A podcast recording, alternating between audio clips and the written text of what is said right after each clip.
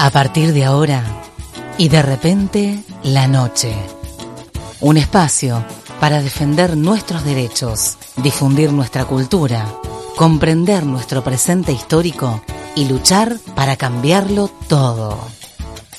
Y de repente la noche, con la conducción de Sandra Míguez por FM Universidad.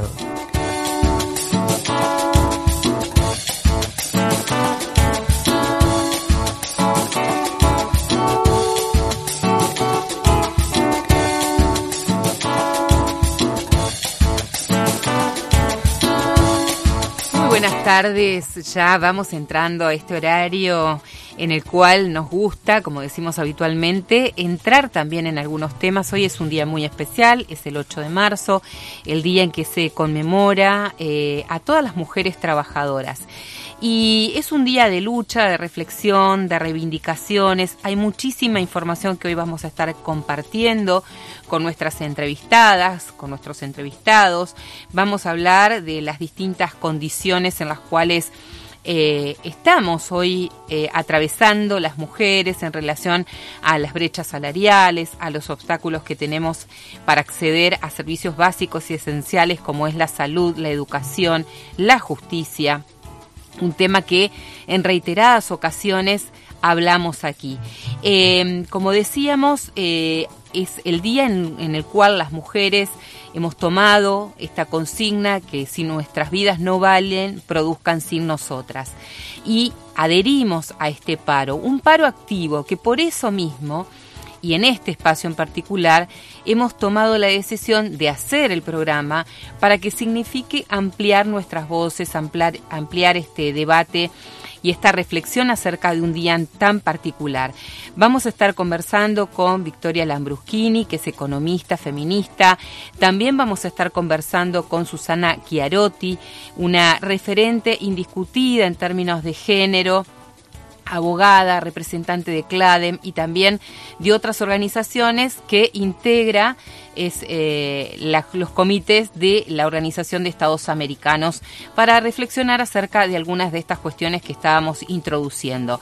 También vamos a estar conversando con Fernanda Rivero, que ella es la autora de Julieta Riera, Lo que quise decir, eh, justamente este libro eh, que fue recientemente presentado el viernes pasado y vamos a tener oportunidad de hablar acerca de lo que es esta obra y en particular el caso del femicidio de Julieta Riera que conmocionó a la ciudad de Paraná. Y sobre el final del programa vamos a estar hablando con Mauricio Koch, que también es un escritor, un autor del libro Baltasar contra el Olvido, otro libro que lo que trae es una historia de un femicidio que se produjo en Hernández, en un pueblo como cualquier otro pueblo de nuestro país, historias que han quedado olvidadas y de allí el nombre de Baltasar, que es su personaje central, contra el olvido para rememorar y recordar también a las víctimas de las violencias machistas.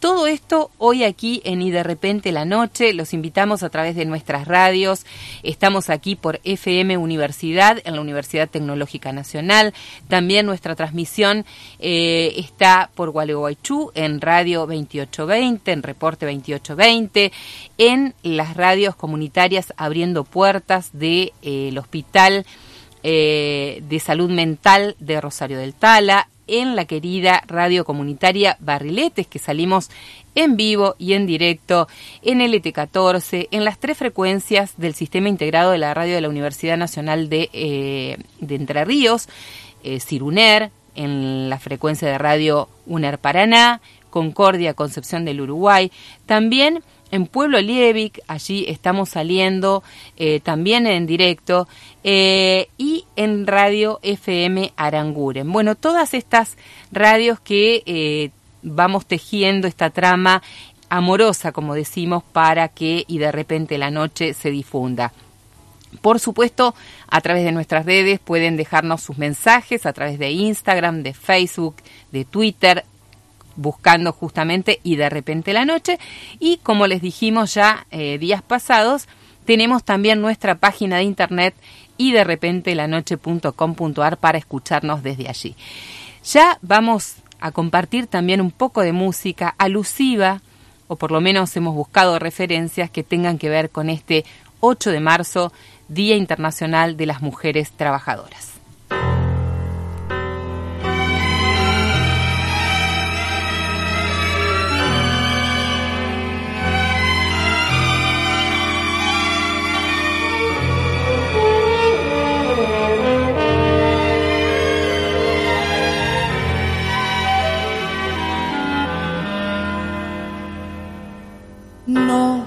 Permanecer y transcurrir no es perdurar, no es existir, ni honrar la vida. Hay tantas maneras de no ser, tanta conciencia sin saber, adormecida. Merecer la vida no es callar y consentir tantas injusticias repetidas. Es una virtud, es dignidad y es la actitud de identidad más definida. Eso de durar y transcurrir no nos da derecho a presumir, porque no es lo mismo que vivir honrar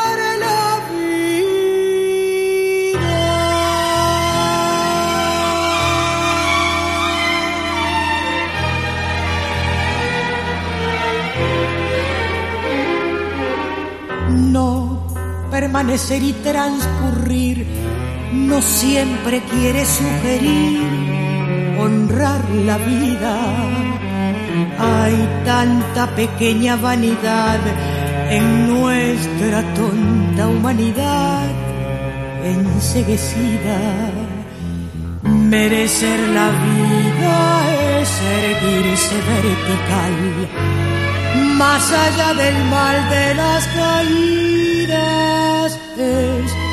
igual que darle a la verdad y a nuestra propia libertad.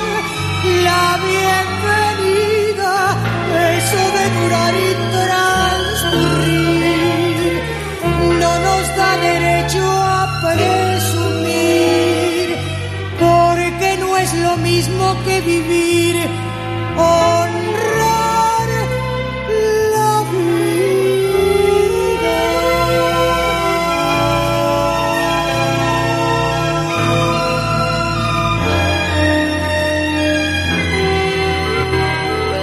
la vida, Eladia Blasquez, aquí en esta parte de Y de repente la noche.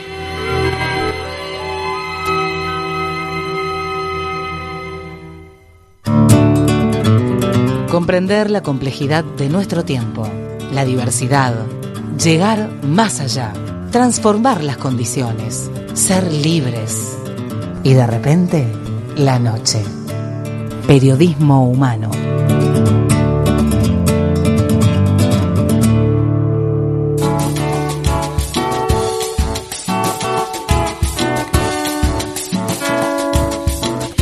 Ya va llegando gente para este programa especial del 8M. Ya está Victoria Lambruschini, con quien vamos a hablar en instantes nada más, economista, feminista.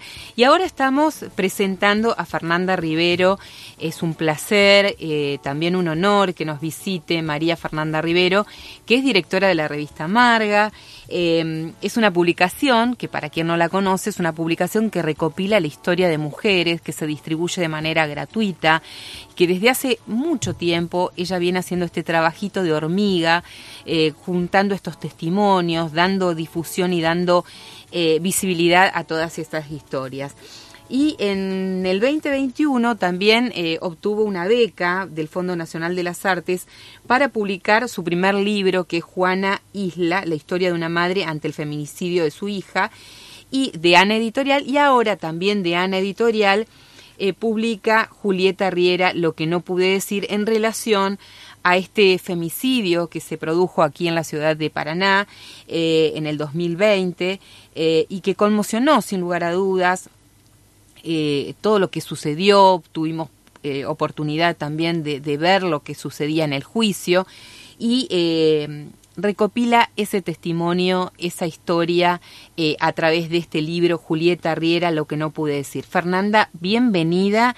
Es un placer tenerte aquí y también un honor haber podido estar presente el viernes pasado cuando se hizo la presentación de este libro. Eh, también hablamos en este 8M de las innumerables formas de expresión de las violencias y la máxima expresión, lamentablemente, son los feminicidios. Y esto está un poco reflejado en tu trabajo, tanto en este libro como en Juana Islas. Bueno, muchas gracias por la invitación. Aprovecho también el espacio para agradecerte que hayas asistido a lo que fue la presentación el viernes pasado en la Casa de la Cultura. También estuvo presente la familia de Julieta Riera, lo cual fue muy importante para mí en lo personal porque eh, desde luego que tener el apoyo, contar con el apoyo de la familia eh, era y es importante ahora que el libro ya está circulando.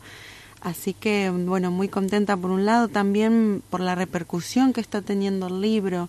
Me llegan muchos mensajes, de hecho anoche presenté el libro tanto Julieta como Julia, revista Marga, en la escuela nocturna número 18 de Paraná, así que muy agradecida por, por los espacios eh, que puedo ocupar para visibilizar estas historias, ¿no? Tanto en Revista Marga como en ambos libros. Fernanda, ¿por qué creías o por qué crees en realidad, por qué, por qué tomaste esta, este proyecto de contar eh, esta historia y ponerle ese nombre en primera persona, Julieta Riera, lo que no pude decir?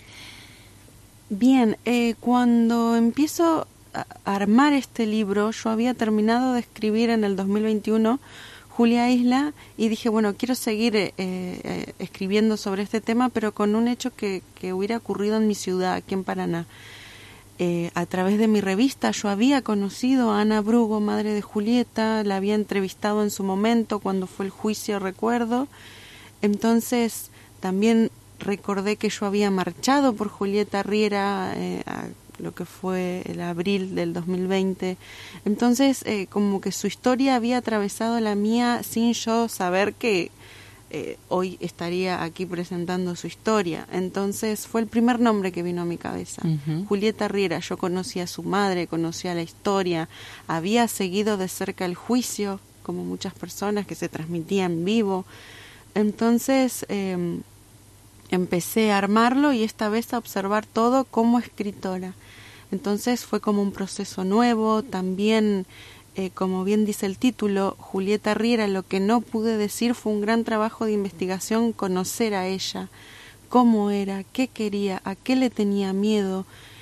Entonces, para ir armando, ¿no? Una personalidad y que sea Julieta quien pudiera hablar, darle la oportunidad a ella por eso no el subtítulo Lo que no pude decir, que bueno, hace referencia a, a qué ella justamente no pudo decir y qué fue lo que pasó aquella noche, cómo ella vivió esa última semana. Esa, esos fueron algunos de los disparadores. Eso que no pudo decir que, que está muy emparentado, digamos, y está directamente vinculado con, con la violencia de género, ¿no? Con, la con esa violencia que tal vez muchas mujeres van viviendo día a día y que incluso en ese momento no lo pueden decir, ni siquiera en ese momento, ¿no? Exacto. Eh, lo que busco con el libro es que sea tal vez la herramienta que Julieta no tuvo en su momento. Ese es el objetivo del libro, eh, que aquellas mujeres que tal vez hoy sufren violencia de género eh, sepan que se puede salir, que hay que buscar ayuda, que se debe hablar y, bueno, ¿no? ¿no? aislarse. Aunque como vos lo señalaste en la presentación del libro, que me pareció fundamental también, eh, el hecho de marcar las dificultades que tienen las mujeres para salir de esos círculos violentos, ¿no? Porque digo, muchas veces se le reclama o se reclama, bueno, ¿por qué no te vas? ¿Por qué no, no, no lo dejas? Eh, ¿Por qué no, no, no te separás? cuando en realidad hay un montón de condicionantes que están haciendo que esa mujer lamentablemente siga teniendo que estar en, esa, en ese lugar en donde es violentada. Sí, exacto. Em, yo recuerdo en la presentación hice referencia a que eh, las mujeres no solo morimos en manos de los varones, sino que también morimos en la pobreza, en la soledad. Se les pide a las mujeres que se separen, que que luchen y demás, y cuando lo hacen la pregunta es, bueno, ¿no? ¿Y ahora qué? ¿Qué hace una mujer que tal vez no pudo estudiar, no pudo formarse? ¿Qué hace? que está excluida de su ámbito laboral, por ejemplo, de un ámbito que nunca pudo desarrollarse ella. ¿Qué hace una madre sola, sin trabajo, sin una casa? Es terrible, es terrible. ¿Cuál es eh, tu expectativa respecto de eh, la circulación del libro? ¿no? Porque digo, eh, muchas veces pensamos en, en algo y, y, como que tal vez nos imaginamos como lo que lo que se denomina como un nicho, ¿no? Por donde va a circular, quiénes son las personas. Hay personas que están más interesadas en este tipo de temas. ¿Vos te quedás con eso o esperás que esto también, que el libro sea como una herramienta de reflexión que pueda ser utilizado en otros ámbitos? Creo que el libro eh, puede mm, puede verse, utilizarse de muchas maneras. El tema es tan amplio y considero que no hay ninguna mujer que no haya sufrido violencia de género en mayor o menor medida. Entonces creo que como en su momento fue el libro de Julia Isla, que bueno, esa fue una historia en Chajarí en 1998, eh, hemos presentado ese libro en muchísimas escuelas. Creo que con Julieta Riera a, partir de lo que pasó anoche, eh, también va a suceder algo parecido. Eh, por suerte ya estamos haciendo muchos envíos también por fuera de Entre Ríos. Entonces, eh, la verdad es que mm, confío en el trabajo que hice, en, en cómo le estamos poniendo el cuerpo, tanto yo como la editorial, porque bueno, desde luego que, que ellos están y, y, la difusión y demás. De hecho, también ellos... Eh, el libro se hizo gracias a fondos de Ana, de, Ana Editorial, lo mismo por un subsidio de la Secretaría de Cultura de Entre Ríos. Creo que el libro va a llegar a lugares que ni yo me lo puedo imaginar, porque salió hace menos de una semana y ya hasta se está pensando en una, en una segunda edición, entonces es como eh, fuerte y estoy muy contenta porque hay un gran trabajo y siento que la gente lo valora. Lo importante también que es que las editoriales, como el caso de Ana, eh, editorial, estén apoyando este tipo de trabajos, ¿no? Porque digo, eh, más allá de que es un tema que hoy por hoy lamentablemente está en agenda, el tema de la violencia de género, no siempre despierta, digamos, el interés para que haya de pronto este tipo de historias, ¿no? Sí, así es. Eh, bueno, yo hace casi tres años ya que trabajo con la editorial, porque la revista la hago con ellos, Julia Isla también. Entonces, eh, bueno, por suerte siempre me han apoyado y confiaron en mi trabajo. Eh, aparte de Ana Editorial, también hubo determinadas personas que, que, que, confiaron en mí cuando yo caía con un boceto o un proyecto X diciendo, quiero contar historias de mujeres, quiero que sea gratuito. Como es la revista Marga, que, realmente es un, trabajo de hormiga, ¿no? El que venís realizando. Sí, sí. Y, yo quería que, o sea, quiero, de hecho, el libro sale dos mil pesos para el trabajo y lo que es el libro. La verdad es que es un viaje de remis. Pero lo que yo quiero es que, que, que todas las mujeres puedan acceder al libro, que lo puedan comprar, que lo puedan tener y por eso la revista también es gratuita, porque una mujer tenga o no tenga dinero en el bolsillo, pueda buscar la revista y, y, saber que no está sola y e identificarse con esas historias que salen y también, ¿por qué no contar la suya en algún momento y ayudar a otra que la está leyendo? Eh, ¿Cómo puede acceder las personas que nos están escuchando? ¿Cómo pueden acceder tanto a la compra del libro como a la revista Marga? Y luego te quiero hacer un par de preguntas respecto de la publicación de, la revista concretamente. Bien.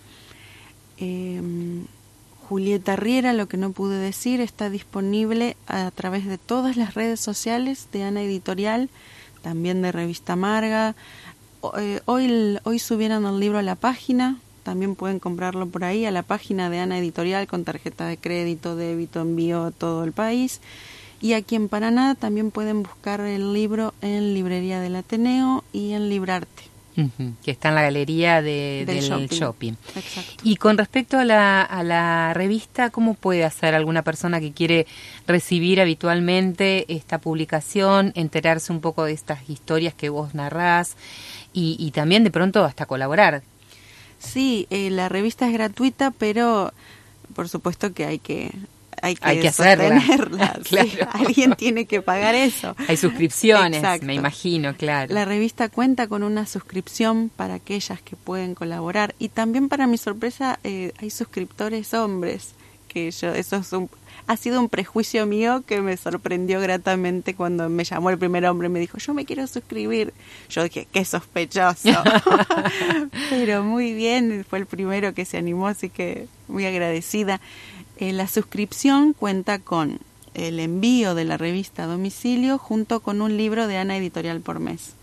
También tiene un valor de dos mil pesos. Entonces, y también hago envíos a toda la provincia, Villaguay, Santa Elena, eh, bueno, sabemos que hay mucha gente de toda la provincia que nos está escuchando porque el programa se emite por 11 radios de, Entre Ríos y además por el streaming, viste que tenemos esa posibilidad de llegar a lugares impensados. Así que bueno, para quienes están escuchando entonces pueden buscar todos estos recursos en Ana Editorial. Fernanda, te agradecemos muchísimo. Eh, también, como lo dijo Pablo Felicia en, en la presentación, reconocer la valentía de quienes se comprometen con estos temas, porque no es una tarea fácil de documentar, de indagar, de investigar y luego de publicar, poniendo nada más y nada menos que el propio cuerpo nuevamente, ¿no? Eh, y más en estas historias tan atravesadas por, por el dolor, pero que ese dolor se transforme y logre eh, llevar un poco de concientización también a toda nuestra sociedad para que este tipo de situaciones no vuelvan a suceder. Sí, así es. Muchas gracias. Fernanda Rivero, que estuvo conversando con nosotros a, través de, la historia de Julieta Riera, este libro Julieta Riera, Lo que no pude decir, de Ana Editorial, que refleja justamente eh, todo lo que sucedió y todo lo que era Julieta Riera.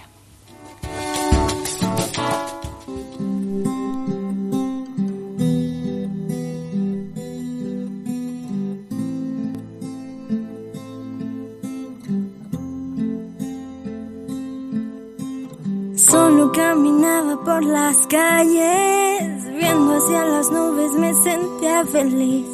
En casa me esperaba mi madre, ahora ya tendrá que ser fuerte sin mí. Dicen que lo provoqué yo por andar despacio, por no cubrir mis tobillos, por mi pelo lacio, por ponerle brillo a mi piel, por mostrar mi espalda, por la forma de mi cuerpo y por usar hoy esa falda que me hacía sentir tan libre, tan linda y tan femenina, tan profesional buscando una oportunidad de vida. Estaba yo tocando puertas buscando un nuevo trabajo. A papá no le ido bien del todo y yo quería ayudarlo.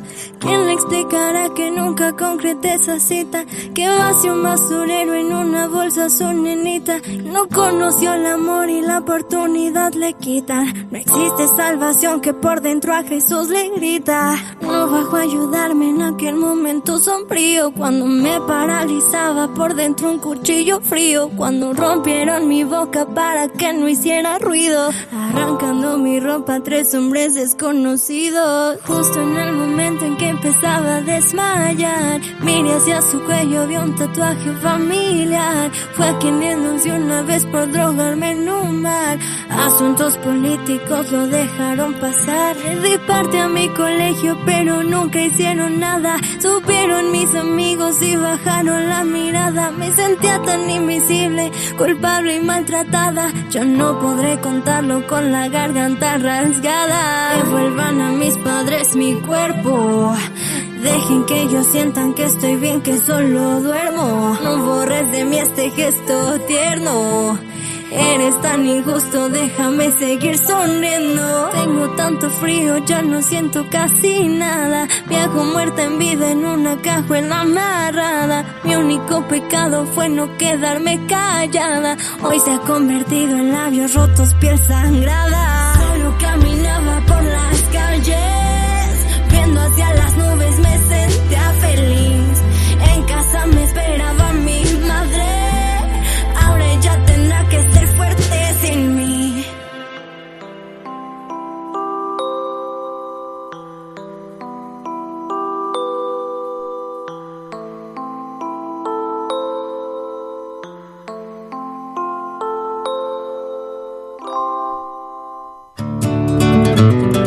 Y de repente la noche, con la conducción de Sandra Míguez integrante de la Red Internacional de Periodistas con Visión de Género. Y de repente la noche, periodismo humano.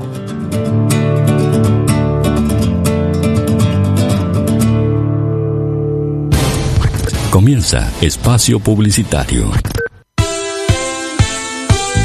lugar con toda la, toda la onda. Charlie Golosinas. Escucha bien, Charlie, golosinas y más. En general, Galán 1202. Charlie Mayorista, Segundo Sombras 2057. Y ahora, Charlie Cotillón. En Gualeguaychú 8. Gran variedad en productos descartables. Todos los productos de repostería, snack y mucho, más.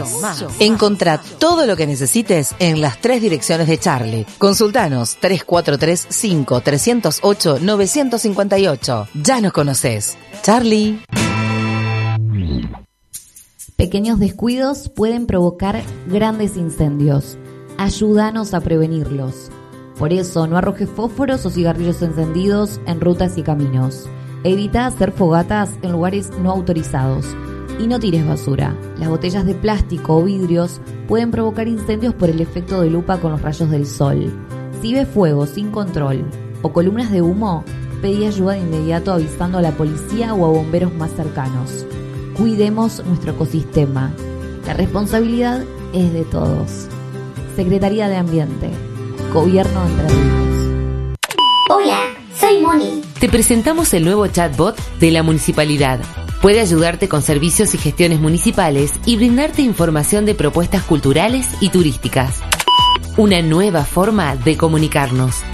El celu, un mensaje, desde cualquier lugar y cuando lo necesites. Agenda 3435 180 147 y escribime. ¿Necesitas ayuda? Municipalidad de Paraná. Mami, ¿otra vez vas a donar sangre? Sí, se puede donar sangre varias veces al año sin problema. ¡Qué contentos se van a poner los chicos que lo necesitan! Cuando crezcas, Vamos a ir juntas a donar. Entérate ingresando a www.dalevida.org.ar. Dona sangre dos o tres veces al año. Siempre hay alguien que lo necesita. Juntos podemos hacerlo. Estamos en Google Play. Baja la app de UTN Paraná y accede a toda la información de la facultad. Noticias, historias y novedades. FM Universidad Online. Campus Virtual. Autogestión de alumnos y docentes. Búscanos en Google Play como UTN Facultad Regional Paraná. Fin de espacio publicitario.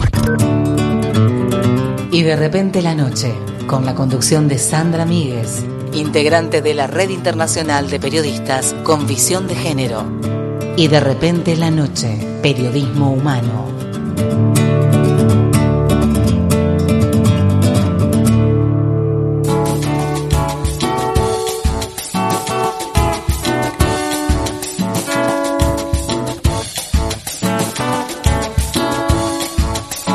Seguimos en Y de repente la noche, seguimos en este programa especial, decíamos que es un paro activo, es un día de reflexión, de debate, de análisis y por eso eh, decidimos hacer el programa porque entendemos que es una forma también de amplificar y de ampliar todo lo que tiene que ver con este gran debate en torno de los derechos de las mujeres en el Día Internacional de las mujeres trabajadoras. Eh, hay muchas aristas, hablábamos de las brechas de género, de las condiciones laborales, de las distintas manifestaciones de la violencia, eh, también del tema eh, de todo lo que significa los obstáculos y los impedimentos para acceder a servicios básicos como puede ser la salud, la educación, la justicia. De todo esto vamos a estar hablando en instantes también con Victoria Lambruschini, que es economista feminista, para analizar un poco de esos datos.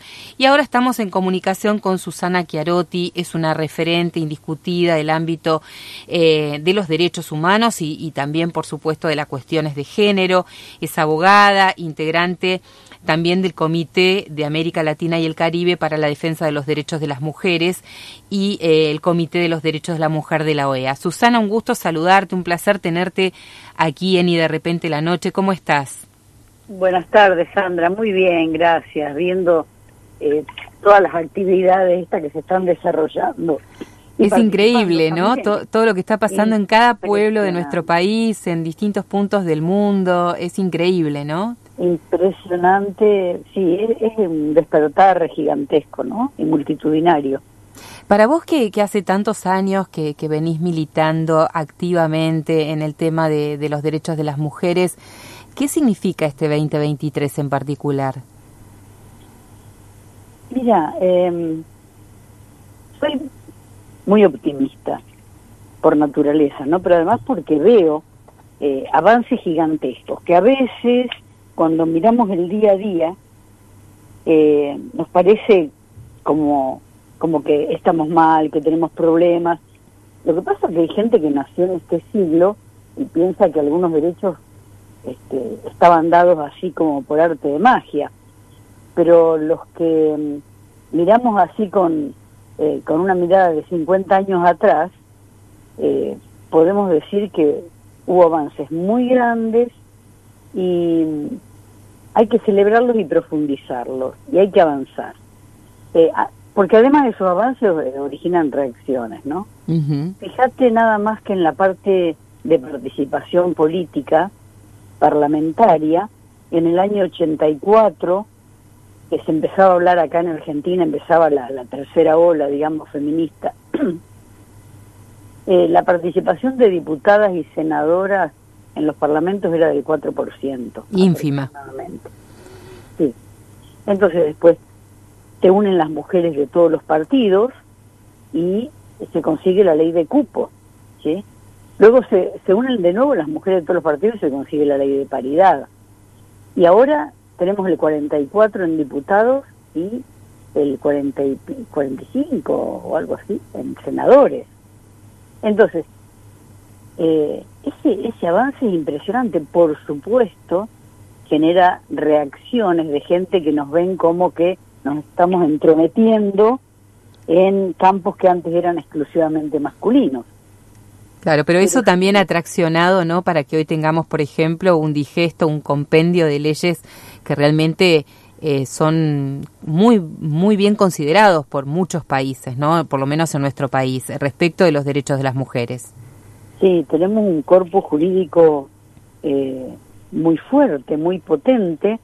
El tema es que, digamos, hasta hasta hace poco nosotras peleamos por armar ese cuerpo jurídico y pedir la igualdad formal ¿no? Y ahora hay que empezar a pedir la igualdad real. O sea, eh, la letra de las leyes que sale del Parlamento se convierte en una realidad en la cocina, en el hogar de cada uno, ¿no? Que se convierte en realidad en eh, para, para la vida cotidiana de las mujeres, o sea, que se implementen las leyes.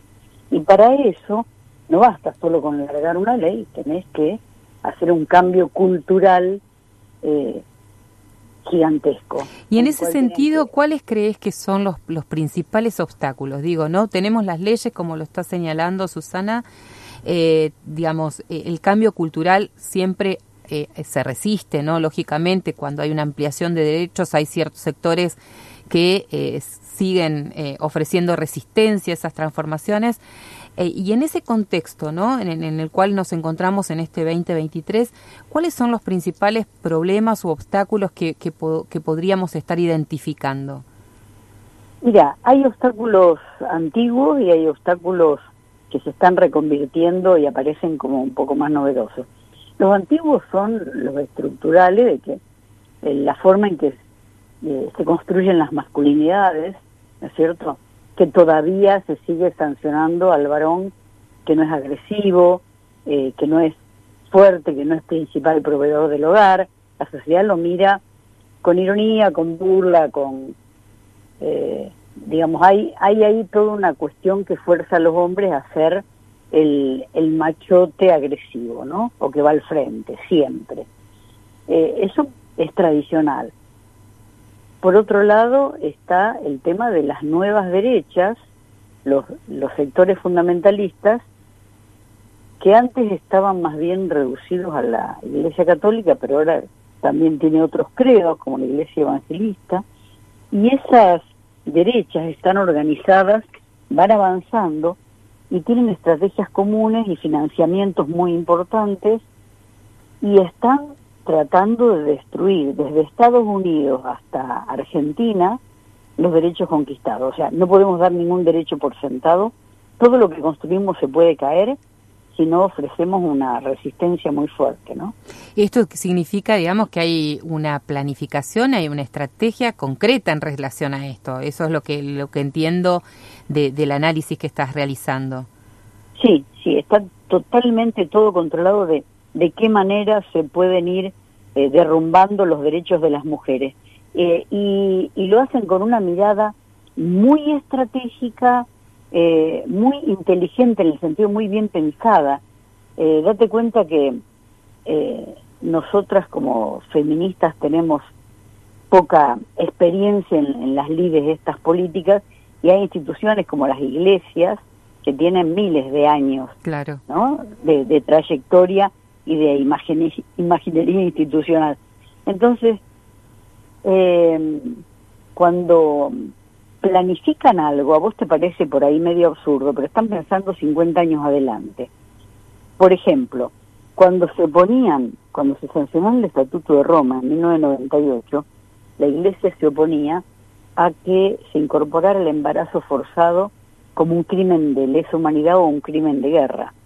Y pararon las negociaciones durante varios días porque atrajeron también al debate a los conservadores de los países árabes, ¿no? Eh, en realidad estaban pensando que en el futuro las mujeres podían reclamar cuando les obstaculizaba una clínica el acceso al aborto como que eso era un crimen, ¿no?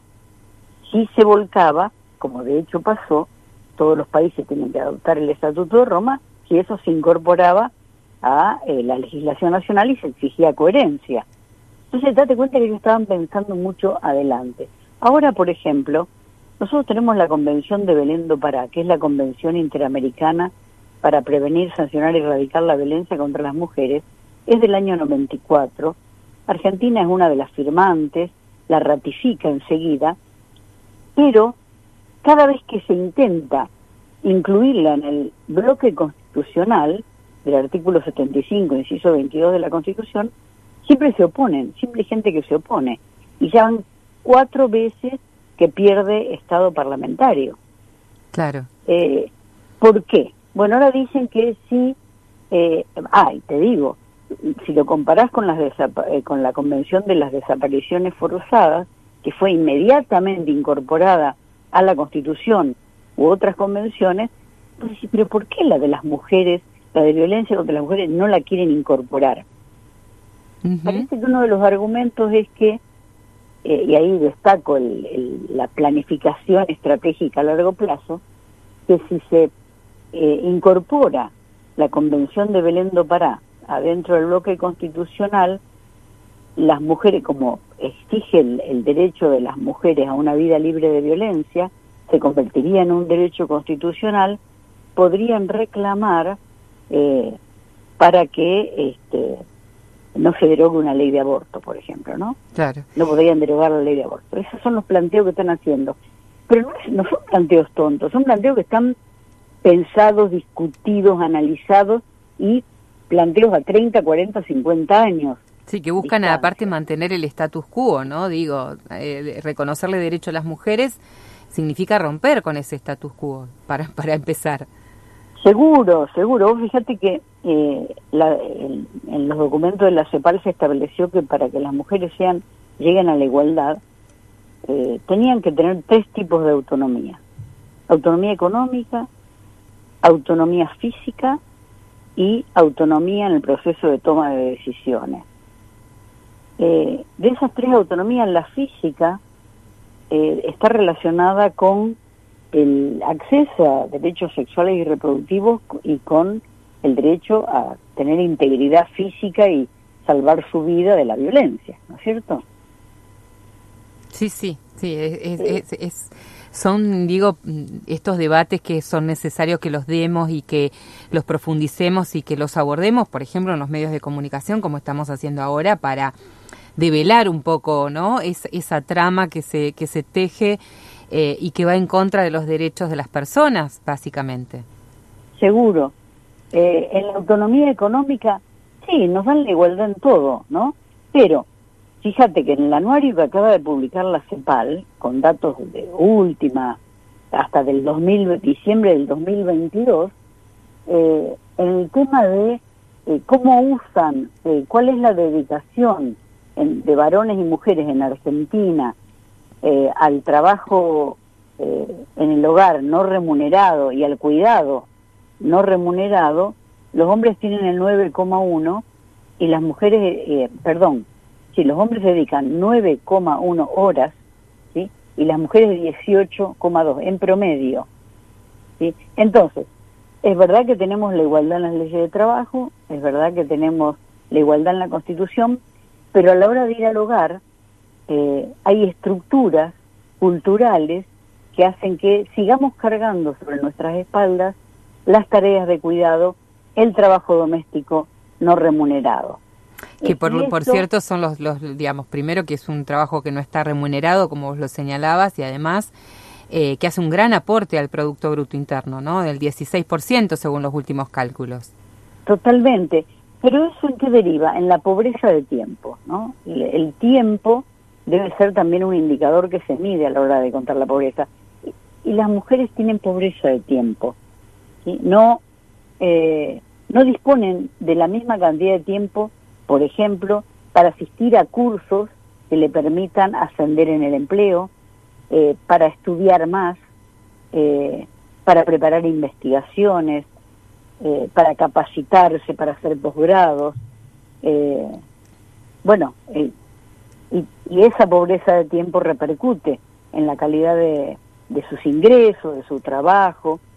Así que eh, esas son las cosas que hay que ir revisando ahora, es la tarea de este siglo, ¿no? Susana, la igualdad real. Una, una última pregunta en relación a un tema que sé que seguís muy, eh, muy de cerca, que tiene que ver con esta manifestación de la violencia que es en el ámbito político y que eh, podríamos decir que en los últimos años ha venido cobrando mayor interés en el sentido de, de ser analizado, de ser uno de los temas porque impacta directamente en la vida de las mujeres y sobre todo en la, vida de aquellas mujeres que quieren dedicarse al ámbito político, que es en definitiva donde se trazan los lineamientos de las políticas públicas, de, las leyes, etcétera. Eh, también en este sentido, eh, sabemos que recientemente han tenido una importante reunión de la OEA aquí en nuestro país. Contanos un poco acerca de qué es lo que se eh, avanzó en este sentido, cuáles han sido los ejes temáticos más importantes y las definiciones que ha tenido esta reunión. Mira, el comité lo que venía, viene observando es que en los últimos 10 años, y gracias a las leyes de paridad, aumentó mucho la participación política de las mujeres en América Latina y el Caribe. Ahora, esta participación, este crecimiento en la participación, ha originado también una reacción por parte de eh, los varones de la política. La institución más conservadora dentro de todo el panorama político eh, son los partidos políticos, ¿no? porque ahí, ahí es donde las mujeres eh, se sienten que tienen mayorías masculinas que las minimizan o de hecho en República Dominicana han dicho que esa mayoría masculina que maneja los partidos significa para ellas violencia simbólica. Bueno, en un año, la, el MESEGBI, el Mecanismo de Seguimiento de la Convención de Belén do Pará, sacó tres comunicados por violencia política en la Argentina nomás.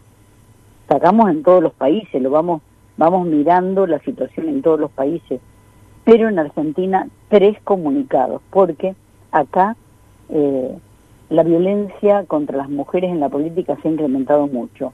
Y va desde violencia en los medios de comunicación, en las redes sociales, eh, online y también eh, a nivel personal, ¿no? Y también tiene un creyendo que culmina con riesgos para la integridad física o la vida. Sí, como fue el atentado a Cristina Fernández de Kirchner, ¿no? Digo, eso fue el hecho más inmediato que tenemos y reciente en relación a esto que estás señalando. Claro, y el comité, el comité había sacado un comunicado que invitaba al país a que eh, si quería que hiciéramos una visita técnica, se hacía la visita técnica. Entonces vinieron de Brasil, Perú, eh, Costa Rica, eh, Colombia y Washington, se armó la, delegación, y, Bolivia.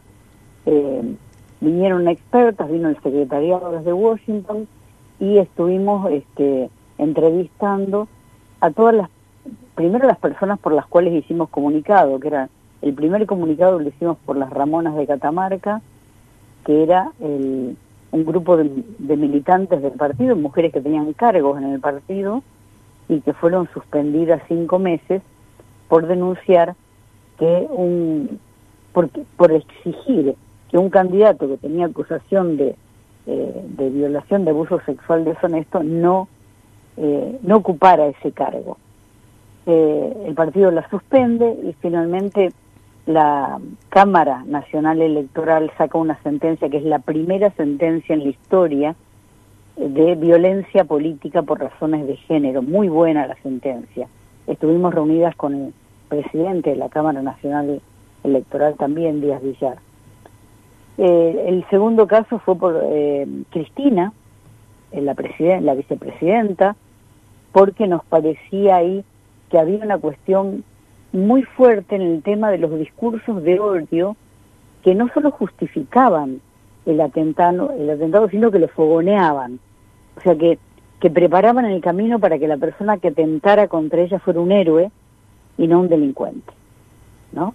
Eh, y esos discursos de odio eh, ya han sido estudiados en el tema del el holocausto judío, en el tema contra los negros, ¿no?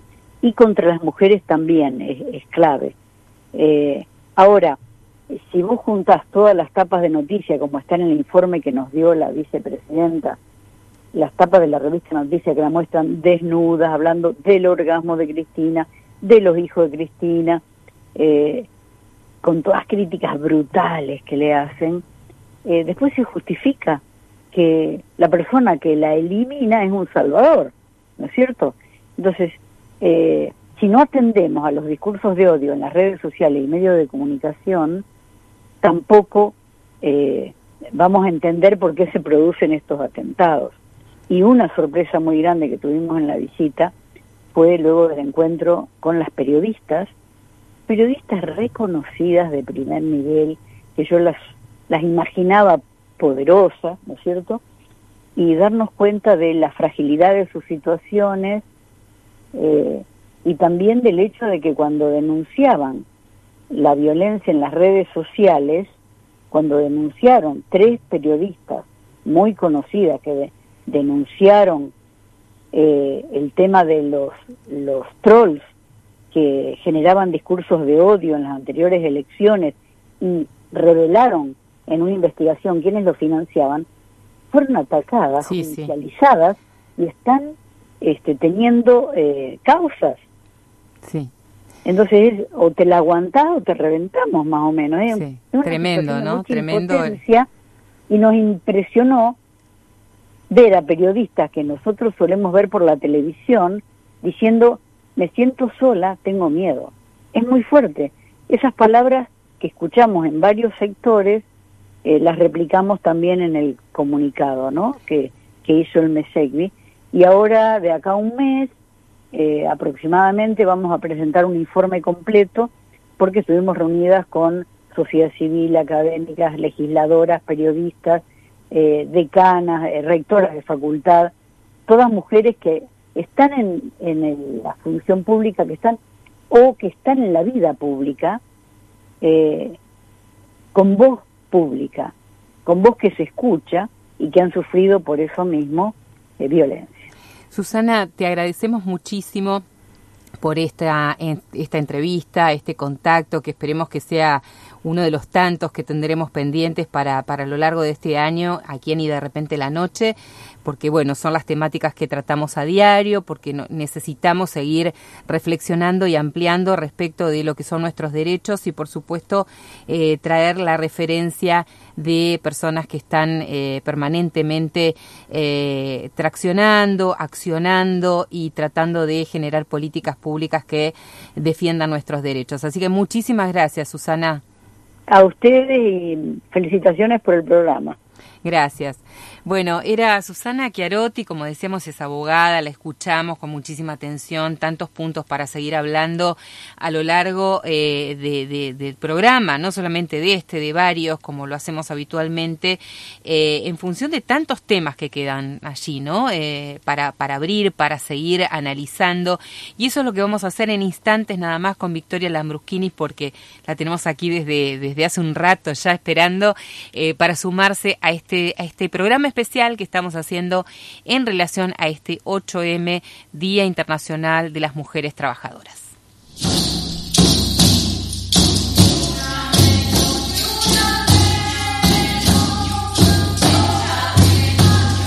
Somos el ensamble, de bombos, colectivo de folclore feminista. Somos el ensamble de bombos, el ensamble de bombos del colectivo de folclore feminista. Somos el ensamble de bombos del colectivo folclore feminista.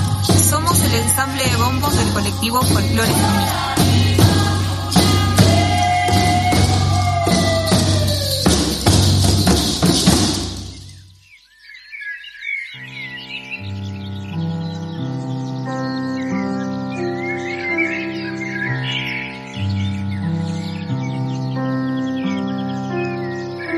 Cúrate, mijita, con la luz del sol y los rayos de la luna con el sonido del río y la cascada, con el vaivén del arroyo y el aleteo de las aves.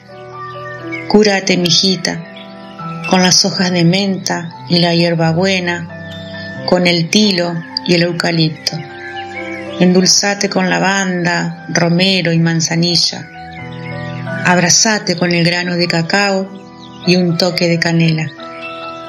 Ponele amor al té en lugar de azúcar y tomalo mirando las estrellas. Cúrate, mijita, con los besos que te da el viento y los abrazos de la lluvia. Hacete fuerte con los pies descalzos en la tierra y con todo lo que de ella nace. Volvete cada día más sabia, haciendo caso a tu intuición, mirando al mundo con el ojito de tu frente. Saltá, bailá, cantá, para que vivas más feliz. Cúrate, mijita, con amor bonito, y recordá siempre, vos sos la medicina.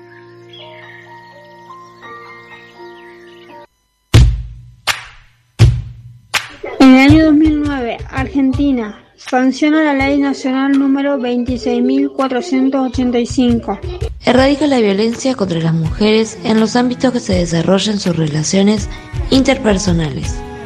Su objetivo es promover y garantizar el derecho de vivir libres, de vivir libres. Tipos de violencia, física, psicológica, sexual, simbólica, económica. Violencia física, te daña, lastima tu cuerpo. Violencia psicológica, daña tu mente, Pierde tu equilibrio emocional. Violencia sexual. Se apropia de tu sexualidad sin tu permiso, sin tu permiso. Violencia simbólica. Se te adjudica un rol del que no se te permite salir. Violencia económica. El uso del dinero no es consensuado. Lo maneja una sola persona. Si sufrís violencia de género, comunicate, comunicate. Área de la mujer Tala, guardia las 24 horas, celular 03445 47 0791. Comisaría de Minoridad y Violencia Familiar. Calle Jujuy y Rocamora, Barrio Sagrada Familia, línea activa, las 24 horas, celular al 03 43 61 01 278. Juzgado de Familia, edificio de tribunales, celular 24 horas, 3445 62 30 66. Más información, menos violencia. Hospital de Salud Mental, Dr. Luis Ellerman. Rosario del Tala, Entre Ríos. Bueno, compartimos de esta manera esta producción especial por el 8M que han realizado en la radio del Hospital eh, Luis Ellerman de Rosario del Tala en nuestra querida radio comunitaria Abriendo Puertas.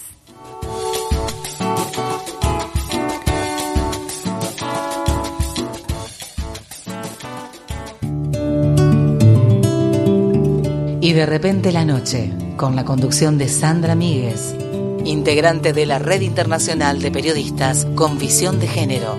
Y de repente la noche, periodismo humano.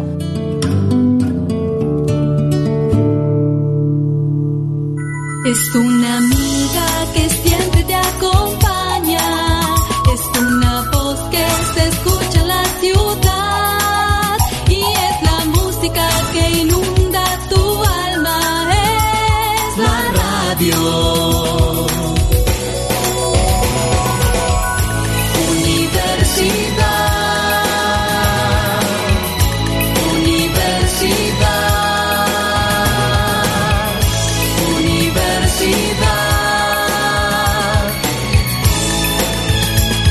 105.7 La radio que te acompaña. Pequeños descuidos pueden provocar grandes incendios. Ayúdanos a prevenirlos. Por eso, no arrojes fósforos o cigarrillos encendidos en rutas y caminos.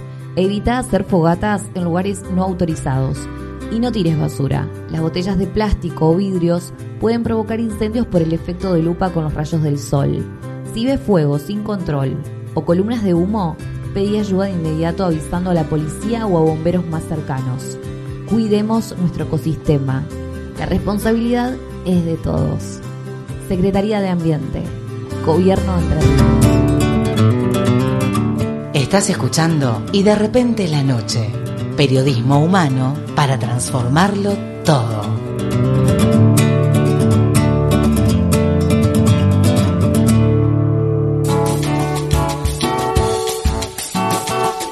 Seguimos en Y de repente la noche, seguimos en este programa especial por el 8M y decíamos que hay tantos aspectos para analizar, para, para profundizar y estamos en, en, ya en esta entrevista con Victoria Lambruschini, que es economista feminista, es una amiga que a la cual consultamos habitualmente, así que es un gusto tenerte hoy aquí. ¿Cómo estás? Bueno, muchas gracias por invitarme. La única corrección que voy a hacer es decir yo soy socialista y por lo tanto toda mi defensa de los derechos de las mujeres pasa por esa adhesión política que se vincula fundamentalmente a los problemas que tenemos las mujeres trabajadoras, que es un poco lo que vamos a hablar hoy, que tiene que ver con las, las brechas de género. Este, desde el punto de vista económico. Sí, la verdad es que eh, hacíamos algunas referencias no al inicio del programa, digo, pero eh, un poco para decodificar esto de los números, ¿no? Porque a veces decimos tanto, tanto por ciento o un guarismo, lo que sea, y eso no sé, pero me parece que termina de ocultar, diga, digo, o, o, o, para poner un poco en contexto, que son obstáculos reales, digamos, que todavía no han logrado hacer que las mujeres tengamos eh, igualdad de oportunidades en el acceso a servicios básicos, ¿no? Sí, totalmente. Eh, bueno, me parece que muchas de las cosas que hablabas antes eh, con la entrevistada anterior vienen a cuento de esto, porque lo podríamos, digamos, hacer la analogía de que acá hay muchas cosas que formalmente están consagradas, pero en los hechos sabemos que no se dan. Eh, y mucho de eso tiene que ver con la, pertenencia social de la mujer. Es decir, eh, sabemos que en ciertos sectores sociales, digamos, esta pobreza de tiempo de la que hablaba Susana, no es tal porque tiene recursos económicos para que otra persona lleve adelante las tareas de cuidado o de limpieza. o de limpieza, etcétera. Una mujer que está en esas condiciones también tiene la posibilidad de formarse, de tener una jornada laboral más extendida, eh, digamos, de tener, bueno, otras, otros recursos que en general para las mujeres trabajadoras no están eh, disponibles. Eso hace que hoy el mercado laboral está cruzado por inmensas asimetrías en el plano, digamos, eh, de género que, digamos, que se mezclan entre sí. eh, la mayor parte se refleja en los niveles salariales, digamos. Hoy la masa salarial eh, que perciben las mujeres que están insertas en el mercado de trabajo es un 70% de la que perciben los hombres. Y esto tiene que ver con una menor participación de las mujeres en el mercado laboral, con jornadas laborales más reducidas, con su gran inserción en los sectores más precarizados de todos. Eh, y bueno, y también con una mayor rotación, digamos, son las que más tiempo tardan en conseguir un nuevo empleo cuando las despiden. Trabajos informales, ¿no? Trabajo, sí, por supuesto, es decir, la incidencia.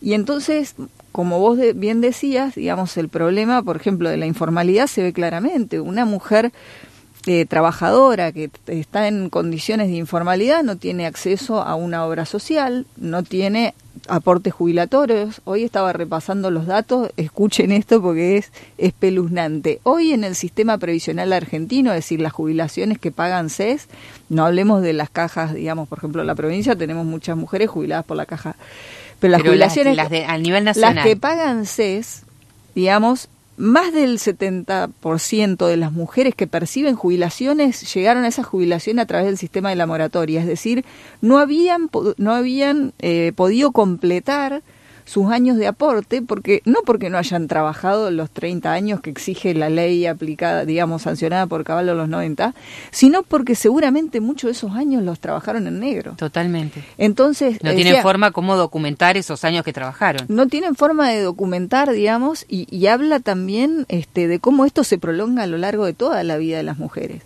También eh, hacían referencia a ustedes en su conversación al, al acceso a la salud.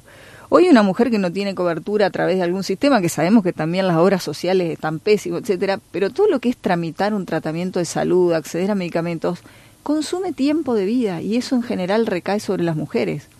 Sobre sí misma, sobre los adultos de la casa, digamos, la abuela, digamos, ¿quién va a hacer los trámites si la abuela se enferma? ¿Quién hace los trámites si los chicos tienen que hacerse algún tratamiento de salud?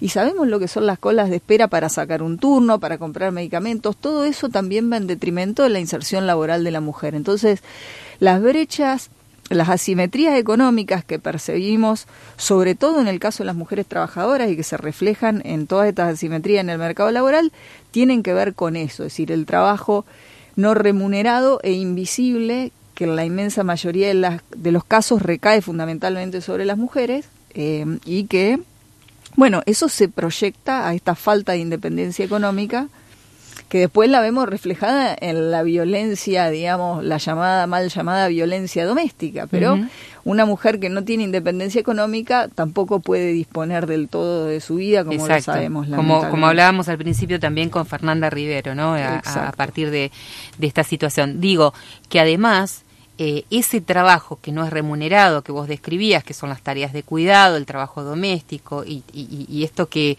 Susana definía, ¿no? Como que nos insume tanto tiempo en nuestras vidas, en nuestro día a día, que hace que no tengamos tiempo para otro tipo de cosas, como para formalizarnos, como para tener eh, cursos y, y poder ascender en una carrera o en un desarrollo profesional o en un trabajo. Eh, esto es nada más y nada menos que uno de los principales aportes al Producto Bruto Interno del país. Se habla del 16% del aporte económico que realizan las mujeres en todo lo que son las tareas de denominadas tareas de cuidado, que no son ni más ni menos que este trabajo eh, dentro del hogar. Bueno, exactamente. Yo justamente yo doy clases de esto en la universidad, en una materia que se llama cuentas nacionales, que es como los organismos de estadística nacionales, en nuestro caso fundamentalmente el INDEC, calculan la nueva riqueza que se crea en el país eh, en un año, que ese es el, el concepto del PBI, es decir, la nueva riqueza que creamos a lo largo de un determinado periodo, que es un año. El cálculo del PBI, bueno, tiene problemas conceptuales, por ejemplo, se considera que es nueva riqueza cuando la gente hace uso de su propio hogar, lo cual es, desde el punto de vista teórico, es una cuestión totalmente inconsecuente, pero en el PBI no se calcula el trabajo no remunerado. ¿Por qué? Porque la idea del PBI es todo lo que pasa por el mercado, es decir, todo lo que se hace a cambio de dinero.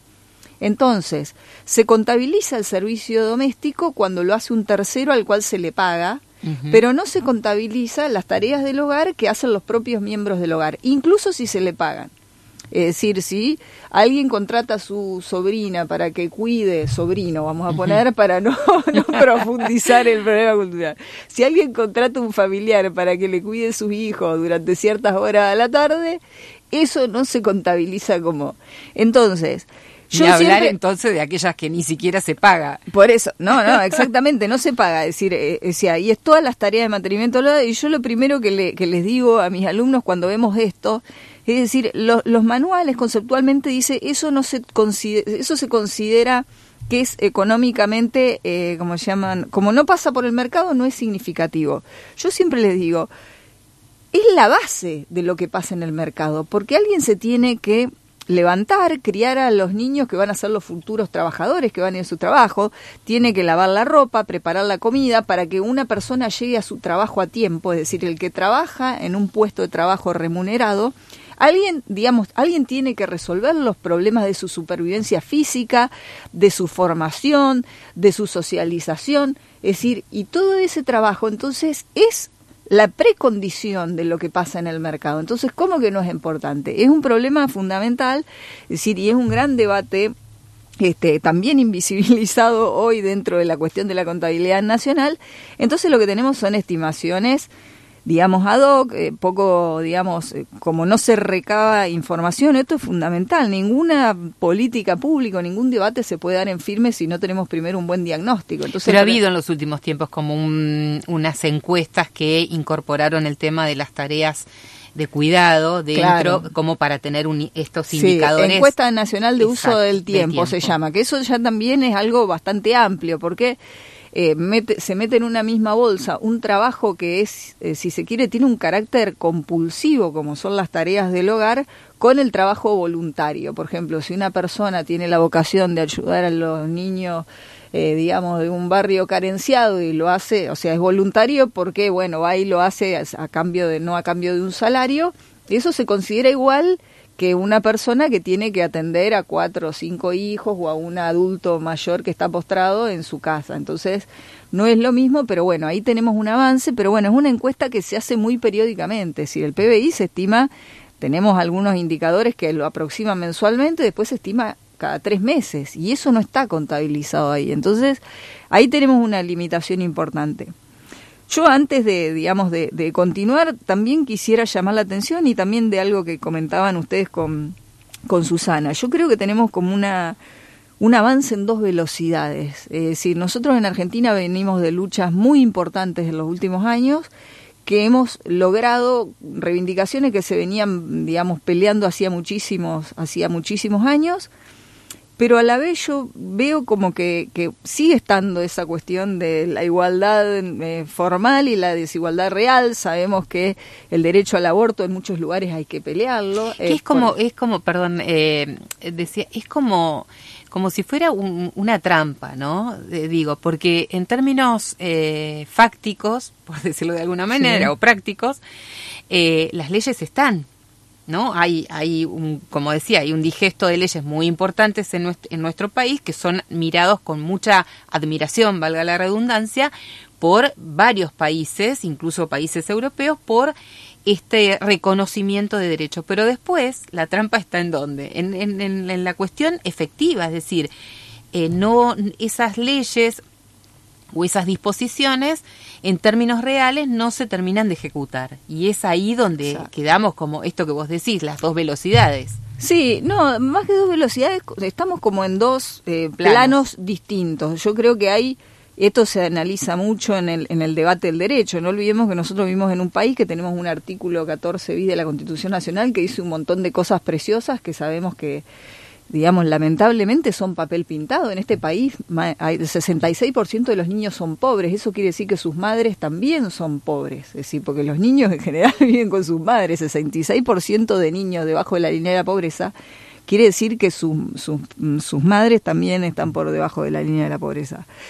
A lo que voy es que tenemos, digamos, leyes, se han avanzado en ciertas normas, etcétera, pero después eso tiene una aplicación dispar según los recursos que tienen las distintas mujeres, los distintos estratos sociales y en distintos lugares también para hacer valer esos derechos. Sabemos que hay provincias que como reciben poca atención mediática, hay sectores ultramontanos que bloquean el ejercicio de esos derechos hay un abuso eh, terrible sobre las mujeres pobres para no dejarlas de ejercer esos derechos, etcétera.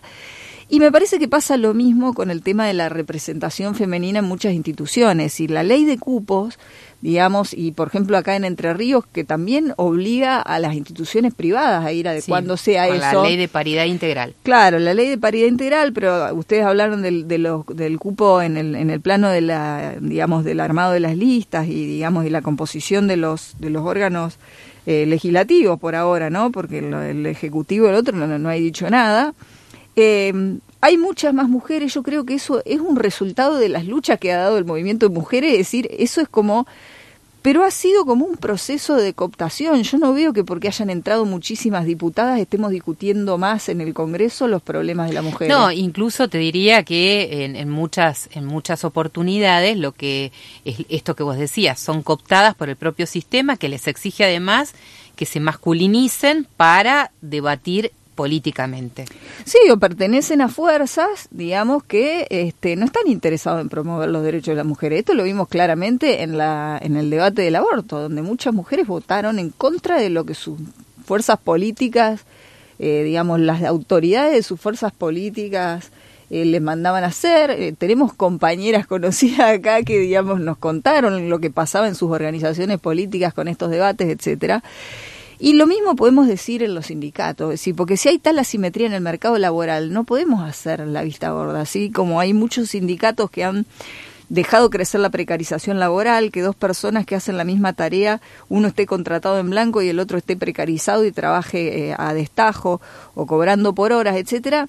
Lo mismo ocurre con los derechos de las mujeres, es decir, los derechos laborales de las mujeres o la precarización laboral de las mujeres también es una forma de dividir a los trabajadores de una empresa, de un determinado lugar, y los, los, sindicatos tienen una responsabilidad en eso. Y lamentablemente lo que vemos es que en muchas direcciones sindicales vemos más mujeres que en otras.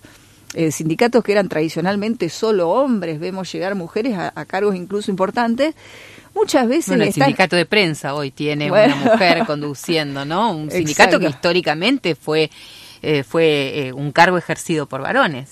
Claro, bueno, eh, para mí la mayor contradicción, bueno, ahora no tanto porque... porque es Acmer. Ah, es, no, no sí, los sindicatos docentes. docentes, salvo ahora con CETERA, pero muchas veces hemos tenido hemos tenido, digamos, muchos muchos años, los gremios docentes hemos tenido, pero bueno, es decir, eh, en, en, el, en el plano claro, de la, la, mayoría son mujeres las que claro, trabajan. es una, es una ocupación muy feminizada, claro. pero bueno, eh, me parece que, que no se puede obviar esa cuestión eh, y sobre todo que cuando analizamos estos problemas hay que analizarlo, ya digo, eh, no, es la, no es indiferente eh, la clase social a la que pertenece la mujer, digamos, a los problemas que vive, porque sabemos que en una sociedad como esta, es decir, que necesita, digamos, ejerce distintas formas de violencia. La violencia hacia la mujer es, es algo funcional a mantener el statu quo Exacto. en todos los ámbitos sociales, en todos los estratos sociales, pero eso lo padece particularmente las mujeres más pobres, las mujeres de la clase trabajadora,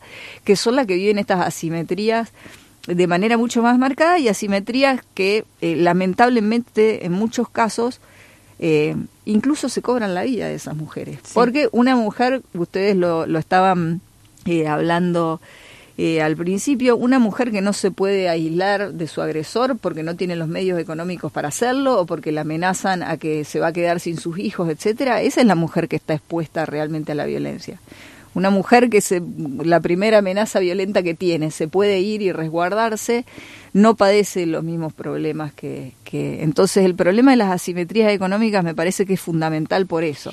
Victoria, y, y cuando, porque hacemos estos análisis, ¿no? Y, y, a mí me cuesta, sinceramente, y estando en el tema, digo, siguiendo estos temas, me cuesta poder identificar, bueno, cuáles serían los mecanismos, digo, por, por los cuales podríamos estar cambiando, transformando esta realidad. Una pregunta que nos hacemos siempre, digo, bueno, ¿y qué hacemos, no? Tenemos este diagnóstico. Hemos visto, como dice Susana, hemos avanzado un montón, porque si lo vemos en términos de, de, del tiempo, eh, hay muchas cosas en las cuales se ha avanzado, aunque cueste, cueste la, la ejecución o la puesta en práctica, pero digo, ¿cuáles sería, digamos, el, el, el, algunos, por lo menos, digo, de los, de los, de las posibilidades de profundizar esas transformaciones que necesitamos?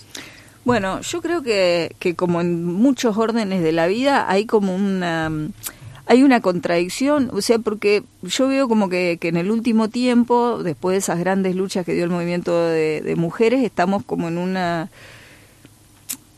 De, siguen pasando cosas terribles sobre las mujeres. Nosotros acá, sí, los, digamos, los datos, perdón, los ver, datos de femicidio son eh, abrumadores, en menos dramáticos. de 24 horas, a, dos femicidios en nuestra provincia en vísperas del 8 de marzo. Sí. Es terrible. Llevamos a nivel país aproximadamente 58 casos en lo que va del año. Es decir, es una barbaridad, es increíble, porque a pesar de que hay políticas públicas que están eh, tratando de, de, de, digamos, de acompañar a las mujeres, eh, que tienen denuncias y demás, vemos que este patrón cultural violento eh, que se cree dueño de la vida de las mujeres persiste y se cobra justamente con estos femicidios. Sí, yo, yo creo que es un problema este, de, de, decir, no es que las mujeres no están activas, es las mujeres han sido en, el, en la pandemia protagonistas de un montón de procesos de lucha, en el periodo posterior también, lo hemos visto en distintos ámbitos, en, en, ámbitos laborales, son las que pelean para que miles de argentinos no mueran de hambre, en las barriadas que digamos hambreadas, ¿quiénes son las que cocinan, las que van, las que van y le sacan a los narcos, los chicos que, que quieren cooptar, etcétera, en general? Entonces, eh, yo lo que creo que, que es un tema eh, netamente político, es decir, acá se trata de, bueno, ¿quién está ejerciendo la representación de todas esas mujeres que la están pasando, la están pasando tan mal. Yo creo que ha habido experiencias muy buenas de, de, mujeres con ganas de hacer cosas que han llegado a lugares importantes incluso, pero en esos, digamos, ya está este, siempre este doble juego, ¿no? De traigo a alguien que tenga prestigio, de luchar, de tener esta tradición, etcétera, y cuando llega ahí es como que se le recortan las alas. Eh, muchas veces esas mujeres se terminan retirando porque se siente frustrada y otras veces, lamentablemente, se quedan de manera conformista y esto pasa en muchos lugares del Estado, en, en, digamos, en organizaciones de todo tipo, en los sindicatos creo que también suele pasar. Entonces me parece que el problema es ese, es decir, para transformar las organizaciones, digamos, y que los derechos que tenemos plasmados en un papel se vuelvan realidad, hay que, digamos, pelear por recuperar esos espacios para quien corresponde que sean. Es decir, un, un, tenemos un Ministerio de Mujeres y yo no veo que hayamos lamentablemente avanzado nada en los tres años que tenemos el Ministerio de Mujeres. De hecho, haciendo un balance, avanzamos más con el gobierno anterior, que era un gobierno que sabíamos que era por su orientación social naturalmente enemigo de los derechos de las mujeres trabajadoras, por lo pronto, eh, y sin embargo, gracias a las luchas que dimos, le, logramos arrancar muchas más cosas en ese periodo que en este periodo que hemos tenido un Ministerio de Mujeres. Bueno, ya tenemos una ministra que renunció por las contradicciones que veía en su propio gobierno. Entonces, tenemos una ministra de Trabajo, mujer. Y sin embargo, digamos, en el plano laboral vemos esto, es decir, la brecha salarial en la Argentina por encima del, del 20%, la diferencia entre el salario que perciben en promedio las mujeres y que perciben los hombres. Sí, pero en este punto yo, yo puedo diferir, digo, o, o disentir un poco en relación a, yo creo que es indispensable que haya un Ministerio de Mujeres y sí, que haya políticas, diseño de políticas públicas pensadas para la contención, la asistencia, el acompañamiento. De hecho, hay programas con todos sus defectos, digo, sí, que, que, se eh, mejorado, que, que, se han mejorado, que, que tratan por lo menos de eh, acompañar y asistir a las mujeres en situaciones de violencia. Hay programas que tratan de poner en relieve la necesidad de la formación y la capacitación y podríamos entrar a analizar cada una de las cuestiones, ¿no? Se empieza a hablar de un, de ca un cambio cultural también al analizar los, las nuevas formas de, de socialización. socialización, de entender las masculinidades. Digo, todo esto es, es indispensable y es necesario que se sostenga. Ahora, creo que como vos lo señalas muy bien, la dificultad está allí donde eh, las personas terminan siendo como cooptadas o absorbidas, por decirlo de una manera, en un sistema que es un sistema capitalista que tiende, tiene sus propios mecanismos de, de para cooptar y para resistir los, los cambios y las transformaciones. Sí, y yo agregaría otra cosa que es fundamental y no la podemos soslayar. Esto siempre también se los explico a mis alumnos de economía. Cuando la economía va para arriba y hay nueva riqueza para repartir, algunos se podrán apropiar de más y otros de menos, pero todos ganamos un poquito en un periodo de crisis como el que estamos viviendo ahora, esa crisis golpea de manera muy dispar y golpea particularmente a los sectores más postergados. Entonces, Si vos sos la ministra de Mujeres de un gobierno que está haciendo un ajuste fenomenal, no creo que tengas mucho margen para hacer cosas. Yo sé que todos esos programas de asistencia han sido clave, le han salvado la vida a mujeres, etcétera. Pero en el plano fundamental que es hoy, que es el del problema económico de las mujeres que no llegan a fin de mes, que no tienen para garantizarle dos comidas al día a niños que están en edad de crecimiento, todo eso, es decir, lamentablemente el Ministerio de Mujeres no lo puede resolver porque pertenece... lógicamente, eh, porque además, como decimos siempre, tiene que haber una mirada transversal, ¿no? Es decir, no tiene que ser solamente un ministerio de las mujeres el que lleva adelante este tipo de acciones, sino que también en el, en el, Ministerio de Trabajo, en el Ministerio de Economía, en todos los ministerios, debiera haber una misma eh, línea transversal, digo, para abordar todas las problemáticas, ¿no? Pero es sigue siendo un tema muy complejo. Bueno, eh, Victoria, te agradecemos muchísimo que hayas nos hayas acompañado hoy acá. Eh, siempre te invitamos porque sabes que este es un, poco tu, tu, lugar también, tu casa también. Eh, así que seguramente será una de las tantas eh, oportunidades que durante este año estemos hablando de este y otros temas, ¿no? Porque siempre la economía pareciera como... Eh, en este país no da respiro. Exactamente, pero digo, hay cosas muy interesantes para analizar y ahondar en torno de lo que son los indicadores económicos para entender también eh, la situación en la que estamos, el contexto y por dónde empezar a buscar algunas alternativas de solución. Creo, y cerrando un poco esto que vos señalabas, que también hay que reivindicar mucho todo lo que tiene que ver con la economía social, ¿no? que como vos lo decías, es en gran medida sostenida por las mujeres, proyectos cooperativos y, de articulación, eh, que en cada ciudad de nuestra provincia particularmente tiene a las mujeres como protagonistas, tiene a las mujeres liderando esos espacios y en donde también la forma de trabajar es distinta, ¿no? Es en asociación, es en articulación, es de manera cooperativa y esto también para reivindicar ese esa otra forma de entender la economía. Sí, totalmente. Yo lo que creo es que lamentablemente eso no deja de ser una solución por una por una vía de, un nivel ya insoportable. Entonces, bueno, la economía social surge para remediar una situación que es gravísima. Es decir, no es una libre opción, digamos, las mujeres que se encuentran en esa posición trabajando en la economía social es porque ha sido su única salida. Entonces yo creo que nos merecemos un futuro mucho mejor, una economía organizada en pos de las necesidades de los seres humanos y no de tener que trabajar para sobrevivir, eso no es vida. y cada vez la crisis nos lleva no más trabajar a para vivir, sino vivir para... trabajar, ¿no? Tampoco. Así que bueno, que, que haya, por supuesto, que haya mejores condiciones, sobre todo en este día tan particular en donde no perdemos de vista que es un 8M, es decir, es el Día de la Internacional de las Mujeres Trabajadoras.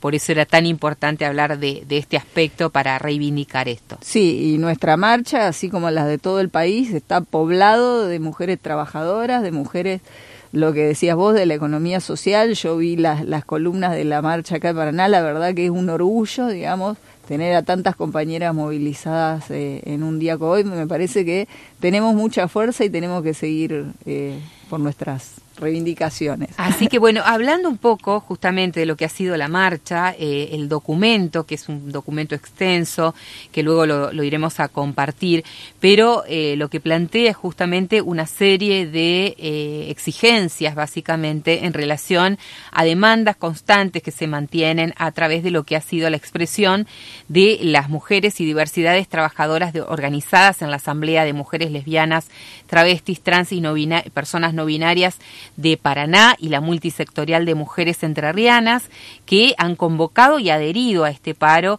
en donde, eh, como decíamos, el eslogan principal ha sido si nuestras vidas no valen, produzcan sin nosotras y nosotres.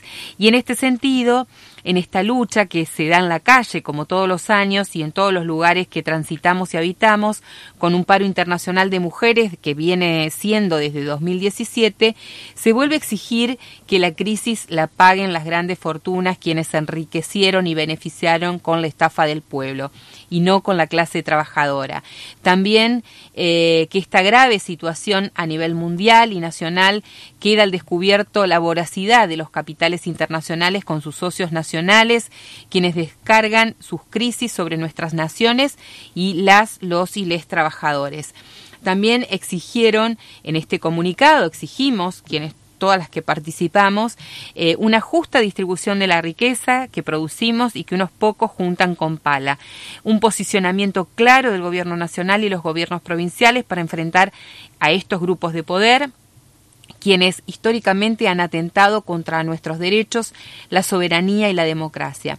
Afirmamos que en todo el mundo, pero sobre todo en los países dependientes, el impacto del desempleo y del incremento del costo de los bienes básicos, con la consecuente pérdida de poder adquisitivo de los salarios y jubilaciones, es aún más severo en la situación de las mujeres y diversidades, algo que estábamos comentando recién con Victoria. Eh, también eh, se exige una reconfiguración del mundo del trabajo con perspectiva de género.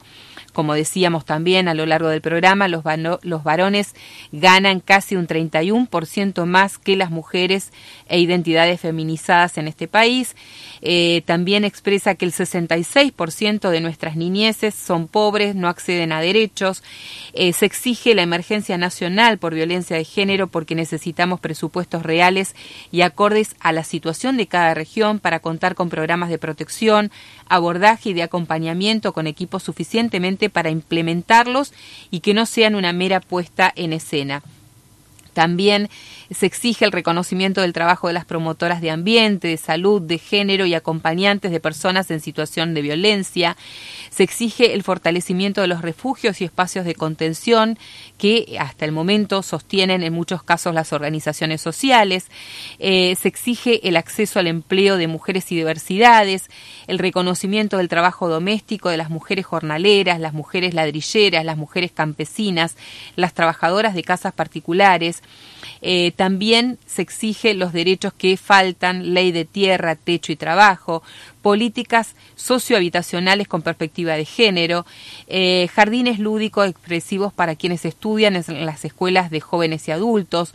Bueno, una serie de puntos que tiene este documento, extenso como decíamos, pero que reúne y recopila las principales demandas que aún se sostienen en este nuevo 8 de marzo, Día de las Mujeres eh, Día Internacional de las Mujeres Trabajadoras, eh, aquí en, nuestras, en la ciudad de Paraná, pero también en cada punto del país, en cada localidad de la provincia de Entre Ríos y también a nivel internacional hemos visto las imágenes de estas concentraciones multitudinarias de mujeres y disidencias reclamando por eh, mejoras en las condiciones de vida, porque también un punto esencial es vivir una vida libre de violencias.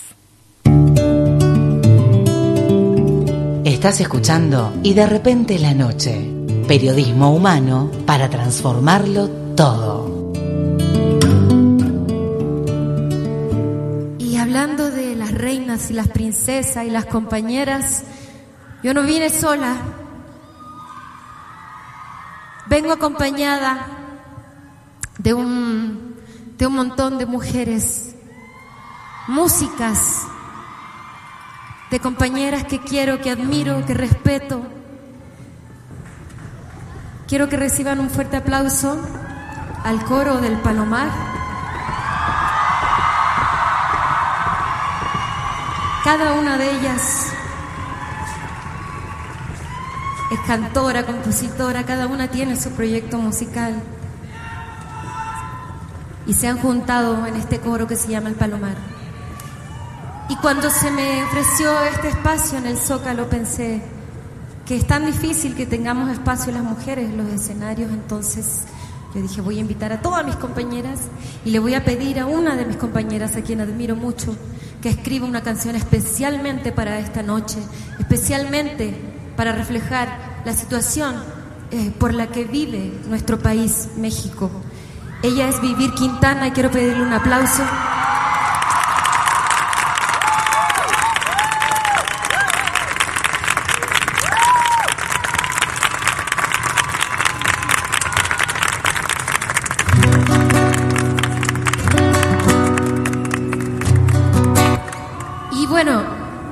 Eh, yo les voy a contar la historia. Yo le, mandé un WhatsApp, ya saben ahora todos por WhatsApp, y le dije, Vivir, puedes escribir una canción para que cantemos en el Zócalo. Y me, dijo, sí, ¿para cuándo? Yo, pues, para ahorita ya. Yo que soy bien este, impulsiva. Y a las horas me manda esta canción y perdonen la expresión, pero la escuché y me cagué.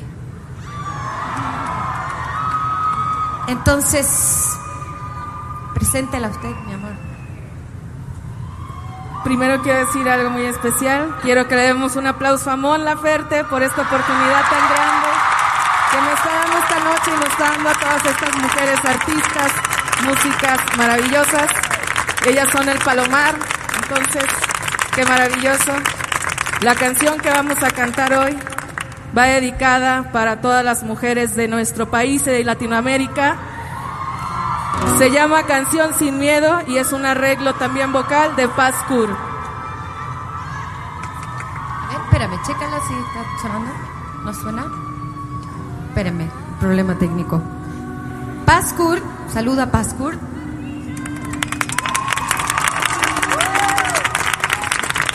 Hizo el arreglo vocal. Vamos a tener que cambiar de guitarra. Espérenme tantito. Bueno, queríamos escuchar el tema de Mon Laferte, que ya después lo vamos a, buscar, porque en realidad estábamos escuchando toda la previa de este tema, que es una belleza, eh, que se produjo justamente en relación eh, a, a, vivir una vida libre de violencias, que es el tema en cuestión. Hoy es un día muy particular.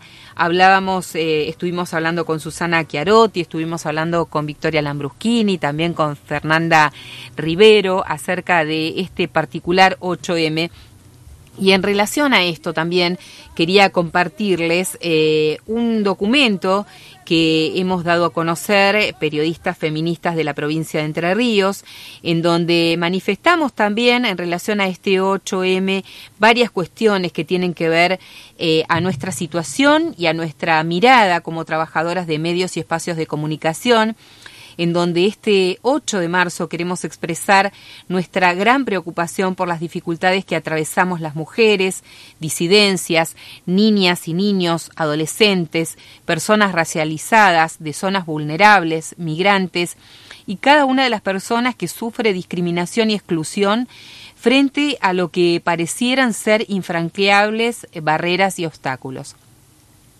Decimos que la precarización laboral, la recarga por tareas de cuidados, las distintas manifestaciones de las violencias, las brechas de género, el recrudecimiento de situaciones de vulnerabilidad por la pobreza, son algunos de los problemas que debemos narrar a diario en nuestros medios, en nuestros espacios, y que nos exige asumir con responsabilidad ética y profesional el dar cobertura, poner en contexto y visibilizar estas situaciones.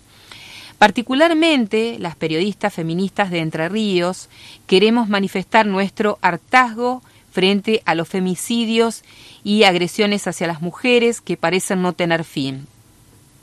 Reclamamos también educación basada en el respeto por los derechos humanos, educación sexual integral, acceso a servicios elementales como salud, educación y justicia, y una reforma inmediata en todas las estructuras estatales. Esto requiere de decisión política y el reconocimiento de micromachismos que insertos en los distintos ámbitos sociales siguen perpetuando las inequidades, justifican, omiten y disimulan actitudes en las cuales se sostiene este sistema patriarcal. Por eso volvemos a exigir condiciones laborales equitativas en los medios de comunicación que garanticen el respeto de nuestros derechos con profesionales que tengan formación en temáticas de género y equidad, y esto es lo que firmamos periodistas feministas de Entre Ríos.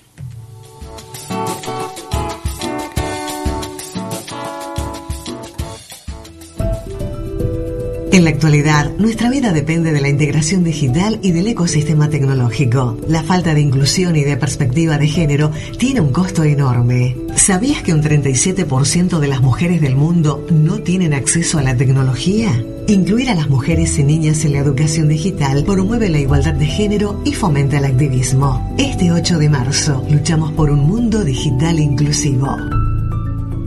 Aruna Asociación de Radiodifusoras Universitarias Nacionales Argentinas. Bueno, compartíamos estos spots eh, radiales que ha preparado especialmente la Asociación de Radios Universitarias de Argentina en relación a este tema y también el testimonio de Lucy Grimalt, una referente en relación a este 8M. El 8 de marzo de, 2003, de 2023 nos encuentra con un grado de conciencia mucho mayor a todo el movimiento feminista, a todas las disidencias sexuales en Argentina. Hoy, 8 de marzo, volvemos a celebrar y a conmemorar la lucha que las trabajadoras, eh, mujeres, lesbianas, trabas, travestis, no binarias en Argentina y América Latina, también a lo largo del mundo, vienen desarrollando por dignidad, por justicia social, porque nuestro trabajo sea reconocido, porque todo es trabajo. Las tareas de cuidado es trabajo, sea reproductivo en este mundo capitalista o no. Por eso hoy en Paraná nos volvemos a congregar de la manera en que nos volvemos a congregar, en forma eh, totalmente sorora, distintas organizaciones que en otros espacios eh, son, eh, que en otros espacios es difícil encontrarnos, pero hoy, el 8 de marzo, nos congregamos todos porque hoy somos una sola, un solo cuerpo, un solo movimiento que va a nuevamente alzar su voz en Paraná pidiendo justicia social, dignidad e igualdad y trabajo por sobre todas las cosas, trabajo reconocido y remunerado. Bueno, seguimos eh, en este programa especial y abríamos el programa con Fernanda Rivero. Eh, ella ha presentado recientemente su libro Julieta Riera, Lo que no pude decir. Eh, a partir del femicidio de Julieta Riera aquí en la ciudad de Paraná en el año 2019 y ahora estamos en conversación ya en conexión con Mauricio Koch, también un escritor de aquí, podríamos decir de nuestra provincia, sino que está radicado en Buenos Aires que eh, ha escrito, entre varias obras, eh, su novela titulada Baltasar contra el Olvido, que también hace referencia a un feminicidio. Vamos a estar conversando con él. Mauricio, un gusto saludarte. en otras oportunidades ya hemos hablado un poco sobre, sobre el libro y sobre todo lo que tiene que ver con, con la posibilidad de dar a conocer también este, este caso. así que es un gusto tenerte hoy aquí de nuevo en Y de repente la noche. Hola Sandra, ¿cómo estás? Un placer hablar con vos. Bueno, decíamos, ¿no? Baltasar contra el olvido, que es eh, justamente tratar de traer eh, la posibilidad de eh, poner en agenda de otra manera, los, las y los periodistas lo hacemos a través de nuestras coberturas, y esto es a través de una novela, estas situaciones de, violencia que se viven y que a veces quedan ocultas, tapadas y pasan tantos años invisibilizadas. Sí, sin dudas. Esa era una de las eh, cuestiones que me movilizaron para escribir la historia, una historia que yo hacía muchos años tenía ganas de, escribir y lo intenté de distintas maneras hasta que fue se me fue dando esa, esa voz del hijo mayor de, de Renata, que es la mujer que matan en la novela, y que un poco representa a, a Flora Miller, que es la mujer que mataron en Hernández en 1993, ¿no? O sea, yo un poco partí de, esa historia para, para, escribir la novela. Y una de las cuestiones que siempre tuve claras en el recorrido era que quería preguntarme yo y invitar a la gente de, los pequeños pueblos que a veces están tan idealizados, eh, qué tipo de comportamientos tenemos, ¿no? O sea, se, se, reivindica tanto la vida pacífica y este y, maravillosa, que de hecho lo es en muchos aspectos, pero hay otras cuestiones que, digamos, que, que, no se ven o que no se quieren mirar porque queman, ¿no? Y esta es una de ellas. Hay otras, pero esta en particular eh, es, es, inminente, es necesario que, que, la pensemos entre todos y que, y que trabajemos para que eso cambie, ¿no? Este año se cumplen 30 años. Sí, estaba, estaba justamente por hacerte referencia a eso, digo, son situaciones eh, dramáticas, tremendas, eh, y el hecho de que hayan pasado 30 años de ese hecho real, eh, muestra también un poco cómo ha cambiado eh, la sociedad, ¿no? Digo, más allá de todas las críticas que nos hacemos habitualmente, de que nos falta, de, de todo lo que aún tenemos por hacer como tarea para transformar y para que estas situaciones no sigan ocurriendo. Sin embargo, digo, pasaron 30 años. Pasaron 30 años y cuando fui a presentar la novela con un poco de, temor, por cierto, por, la reacción de la gente, eh, la verdad que fue muy, me llevé una sorpresa muy grata, porque la gente que fue a la presentación se preguntaba qué, qué estaba haciendo en ese momento o por qué no hizo nada. Y eso me, me mostró de alguna manera que, la sociedad cambió, que no piensan igual, ¿no? Y no había solo mujeres en el lugar. Todos de alguna manera, bueno, en la charla posterior, en el debate posterior, nos, preguntábamos y nos cuestionábamos, ¿no? Y claro, bueno, la década del 90, con todo lo que eso implica, y además, bueno, no, no existían estos colectivos que hoy, de los que hablabas eh, recién, y que son los que se han unido y han, han, han hecho y hacen a diario tanto para, para que eso cambie, ¿no? Flora tenía todo en contra, o sea, era mujer, era pobre, no tenía recursos eh, y, no había un colectivo que, respaldara o que se preocupara por, buscar justicia, ¿no? Así que bueno, eh, un poco mi, aporte, mi granito de arena es eh, en, pos de la memoria de ella y, y, en ella reflejar un poco la de otras mujeres que también han quedado en el olvido. Eh, y, que, y que sus muertes eh, siguen impunes. Mauricio, y además el, el, próximo viernes 17 de marzo a las 20 horas va a haber una presentación de esta nueva forma que ha adquirido Baltasar contra el Olvido, que es la posibilidad de eh, haberse convertido en una obra de teatro, ¿no? Esto que eh, llama a otro público, que de pronto tiene otros recursos y que se va a presentar nada más y nada menos que en Hernández, es decir, en el lugar de donde estamos hablando que sucedió esta historia. Sí, sí, estoy esperando la semana que viene con mucha ansiedad, con mucha alegría, con una mezcla de emociones. Eh, y la verdad que para mí es, es, un mundo nuevo el del teatro. O sea, yo escribo narrativa, es un trabajo solitario. Y, y en este caso, digamos, la llegada al teatro y el trabajo con Marcelo Moncarce, el director, en la adaptación de la novela a guion, y, digamos, y seguir un poco los ensayos y el trabajo con el actor y los músicos y la puesta en escena, todo es, es fascinante porque, digamos, la, la obra se transformó en otra cosa y, y, otra cosa que me encanta porque es distinta, pero al mismo tiempo sigue teniendo la esencia de lo que yo escribí. Y Tom, que es un actorazo, un chico de 22 años, que la verdad que es muy dúctil, un gran actor y que trabajó mucho, con mucho respeto para, para poner, eh, ponerle cuerpo y palabras a, a mi Baltasar. Así que bueno, yo espero, tengo mucha expectativa que la gente se acerque a verla y que bueno, que, que disfrutemos y también pensemos. No recuerdo si hay alguna referencia a la edad de Baltasar en el libro, en el momento en que está relatando lo que sucede. Sí, tiene 17 años. Mm.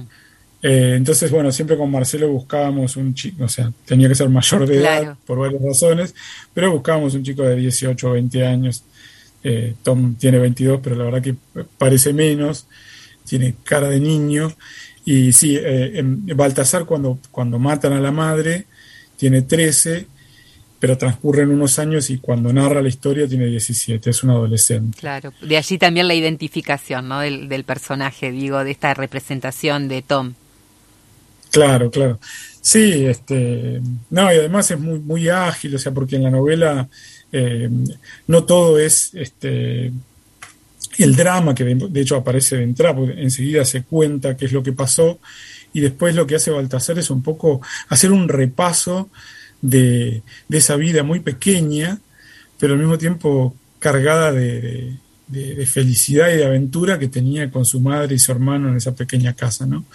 Eh, eh, era poco lo que tenían, pero, pero en, en, en eso poco sabían encontrar momentos para pasarla bien. Y entonces, bueno, aparecen los juegos, los juegos con el hermano, este, él se trepa, se sube al techo para mirar las estrellas. Tiene una gran sensibilidad el personaje, digamos. De hecho, escribe y encuentra en, ese cuaderno en el que toma notas la posibilidad también de, de recordar, que, digamos, de, preservar la memoria, de que la madre no se olvide, ¿no? Y tiene facilidad para el dibujo y una serie de cosas que, que no estaban en el programa original de la novela, pero que mientras convivía con el personaje fueron apareciendo. y me sorprendían a mí también. Así que, bueno, eh, y todo eso Tom lo refleja muy bien en la obra. Y también el tema de este, este escenario o este, este lugar, ¿no? La, referencia al lugar, un pueblo en donde la mayoría de las personas nos conocemos, digo, cuando vivimos en localidades pequeñas, hay una referencia inmediata a quién es quién, a qué se hace, a cómo se vive. Y esto también tiene un rol muy importante en la novela. Sí, sin duda. Es la, la voz eh, del pueblo, ese rumor constante que trae novedades, eh, está siempre y está en casi todo lo que yo escribo, digamos, porque de la mano de, de la falta de justicia, digamos, de intervención del Estado, lo que aparece son los comentarios de la gente. Y, eso llega de hecho a oídos de, de Baltasar y él muy pronto se entera quiénes son los que estaban esa noche en la que, en la que secuestraron y mataron a la madre.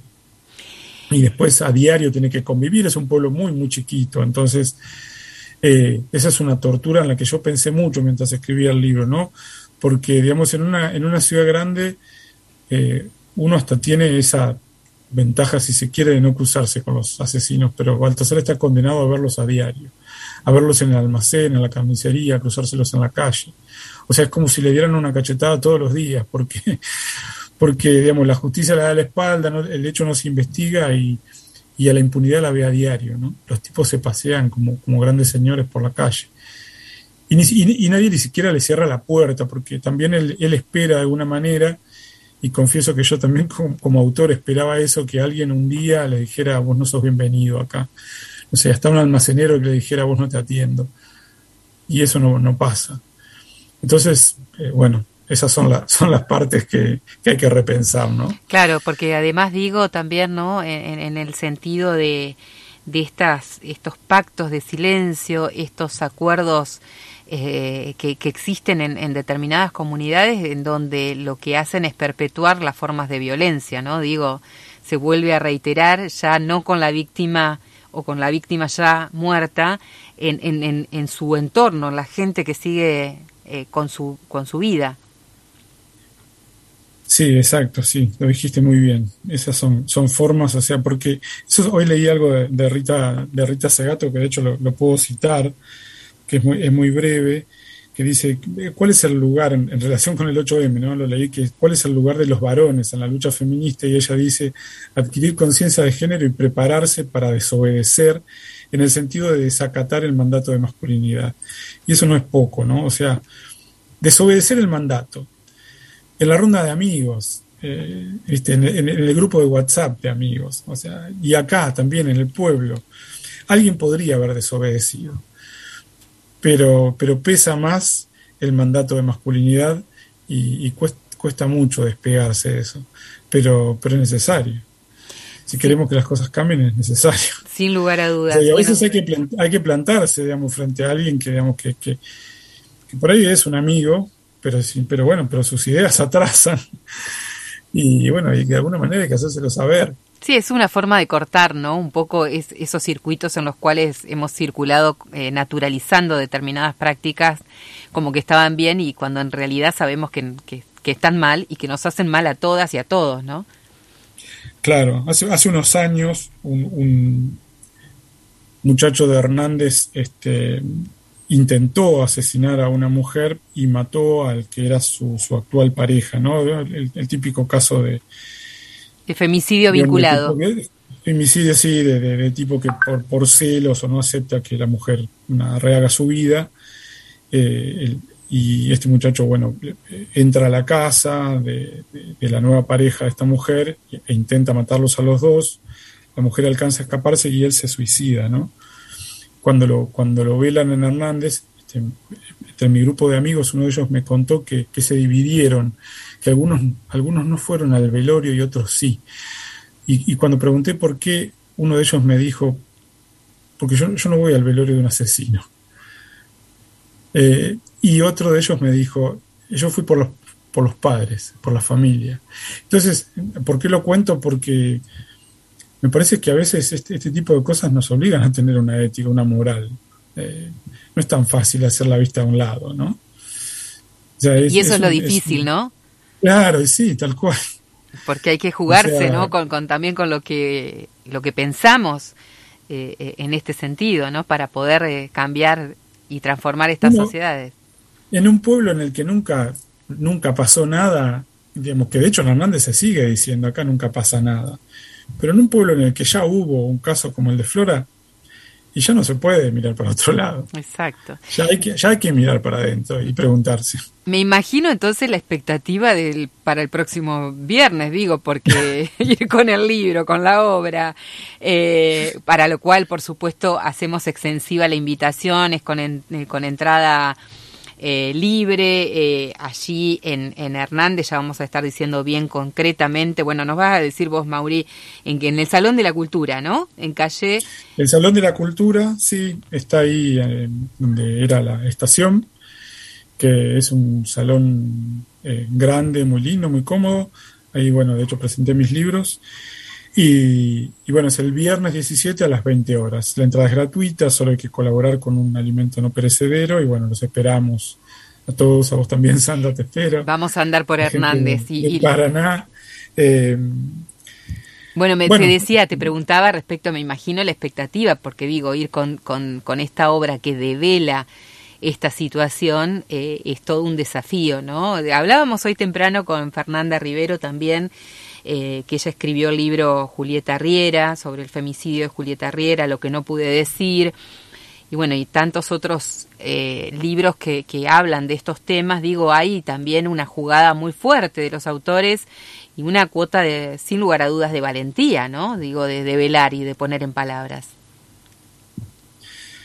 Sí, eh, viste que, bueno, un poco vos me, me escuchás, este, yo no, no, no, voy con ninguna verdad revelada, o sea, lo que, lo que quiero es justamente que ponerlo, ponerlo en circulación al tema, ponerlo en circulación, digamos, y, y hay otras, otras cuestiones, sea, los niveles de alcoholismo, yo siempre insisto con, con digamos, este, con esa cuestión, la, la, violencia vinculada al alcoholismo, por ejemplo, en los pueblos. Hay cosas que las campañas se dejan de lado, no se hablan, y me parece que, que, bueno que vale la pena por lo menos eh, nada poner el cuerpo para que esos temas estén ahí y, digamos, y se incomoda un poco que incomode digamos este para, para decirnos cosas lindas ya están las redes sociales o sea. en donde todo parece ser florido y de buena onda y, y, y todo es ameno y amable la, está bueno que la literatura preserve ese, ese lado ese costado rebelde no digamos de, de donde digamos, este, uno no le está diciendo al lector lo que el lector quiere escuchar o leer, de alguna manera incomodarlo, movilizarlo. Me parece que, a mí por lo menos es la literatura que me gusta. Eh, Mauricio, hoy decíamos eh, también con Fernanda, eh, bueno, los lugares donde la gente puede adquirir eh, Baltasar contra el olvido. Aquí sabíamos que estaba en las librerías, eh, creo que Jenny, estaba también en el Ateneo eh, de la ciudad de Paraná, pero digo, aquellas personas que tal vez puedan hacerlo a través de Internet, pueden, ¿dónde pueden entrar para comprar el libro, para, para acercarse a tu obra?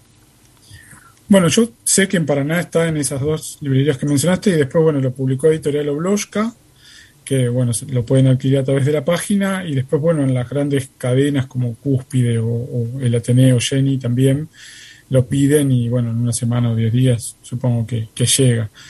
Pero bueno, yo, yo me preocupé mucho porque de hecho fui dos, dos o tres veces a la Feria del Libro de Paraná y, y quería que el libro estuviera, así que tengo entendido que se consigue. El libro está, está, doy fe de eso. ¿eh?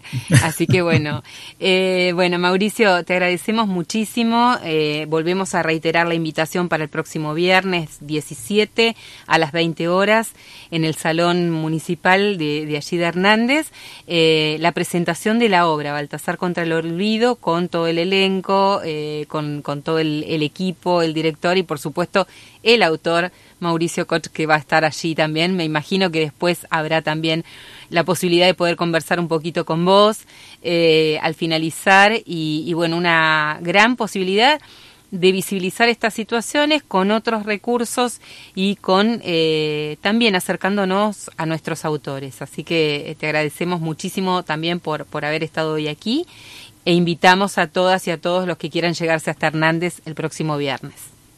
Vayan, que no queda tan lejos, los, los esperamos, con los brazos abiertos. Bueno, le mandamos un saludo a Melé, que nos está escuchando también, ¿eh?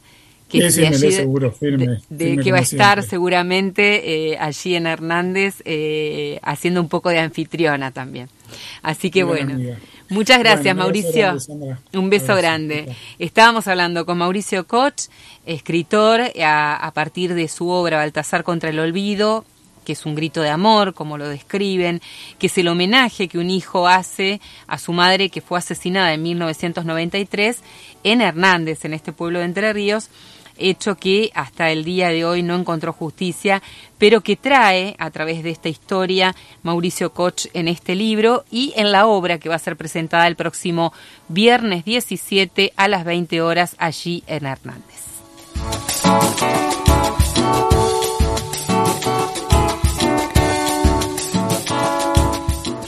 Bueno, nos estamos despidiendo, agradeciéndole como siempre a todas las radios que emiten y de repente la noche, cada vez somos más, cada vez ampliamos nuestro horizonte a través también del streaming, de eh, la página de y de repente la noche.com.ar, de punto de contacto, que también .com.ar, que también pueden eh, seguirnos por allí, eh, de las redes, Instagram, Twitter, Facebook, a lo largo de toda la semana. También tenemos subidos los programas anteriores ya en Spotify, ahí nos pueden buscar en nuestro, pueden buscar nuestro programa y de repente la noche para eh, revisar, volver a escuchar, volver a compartir algunas de las voces que nos han acompañado a lo largo del año pasado y de lo que ya estamos transitando este 2023.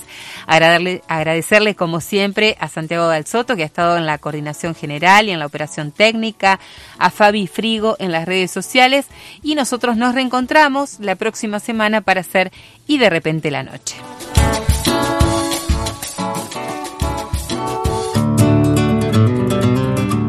Estás escuchando y de repente la noche. Periodismo humano para transformarlo todo.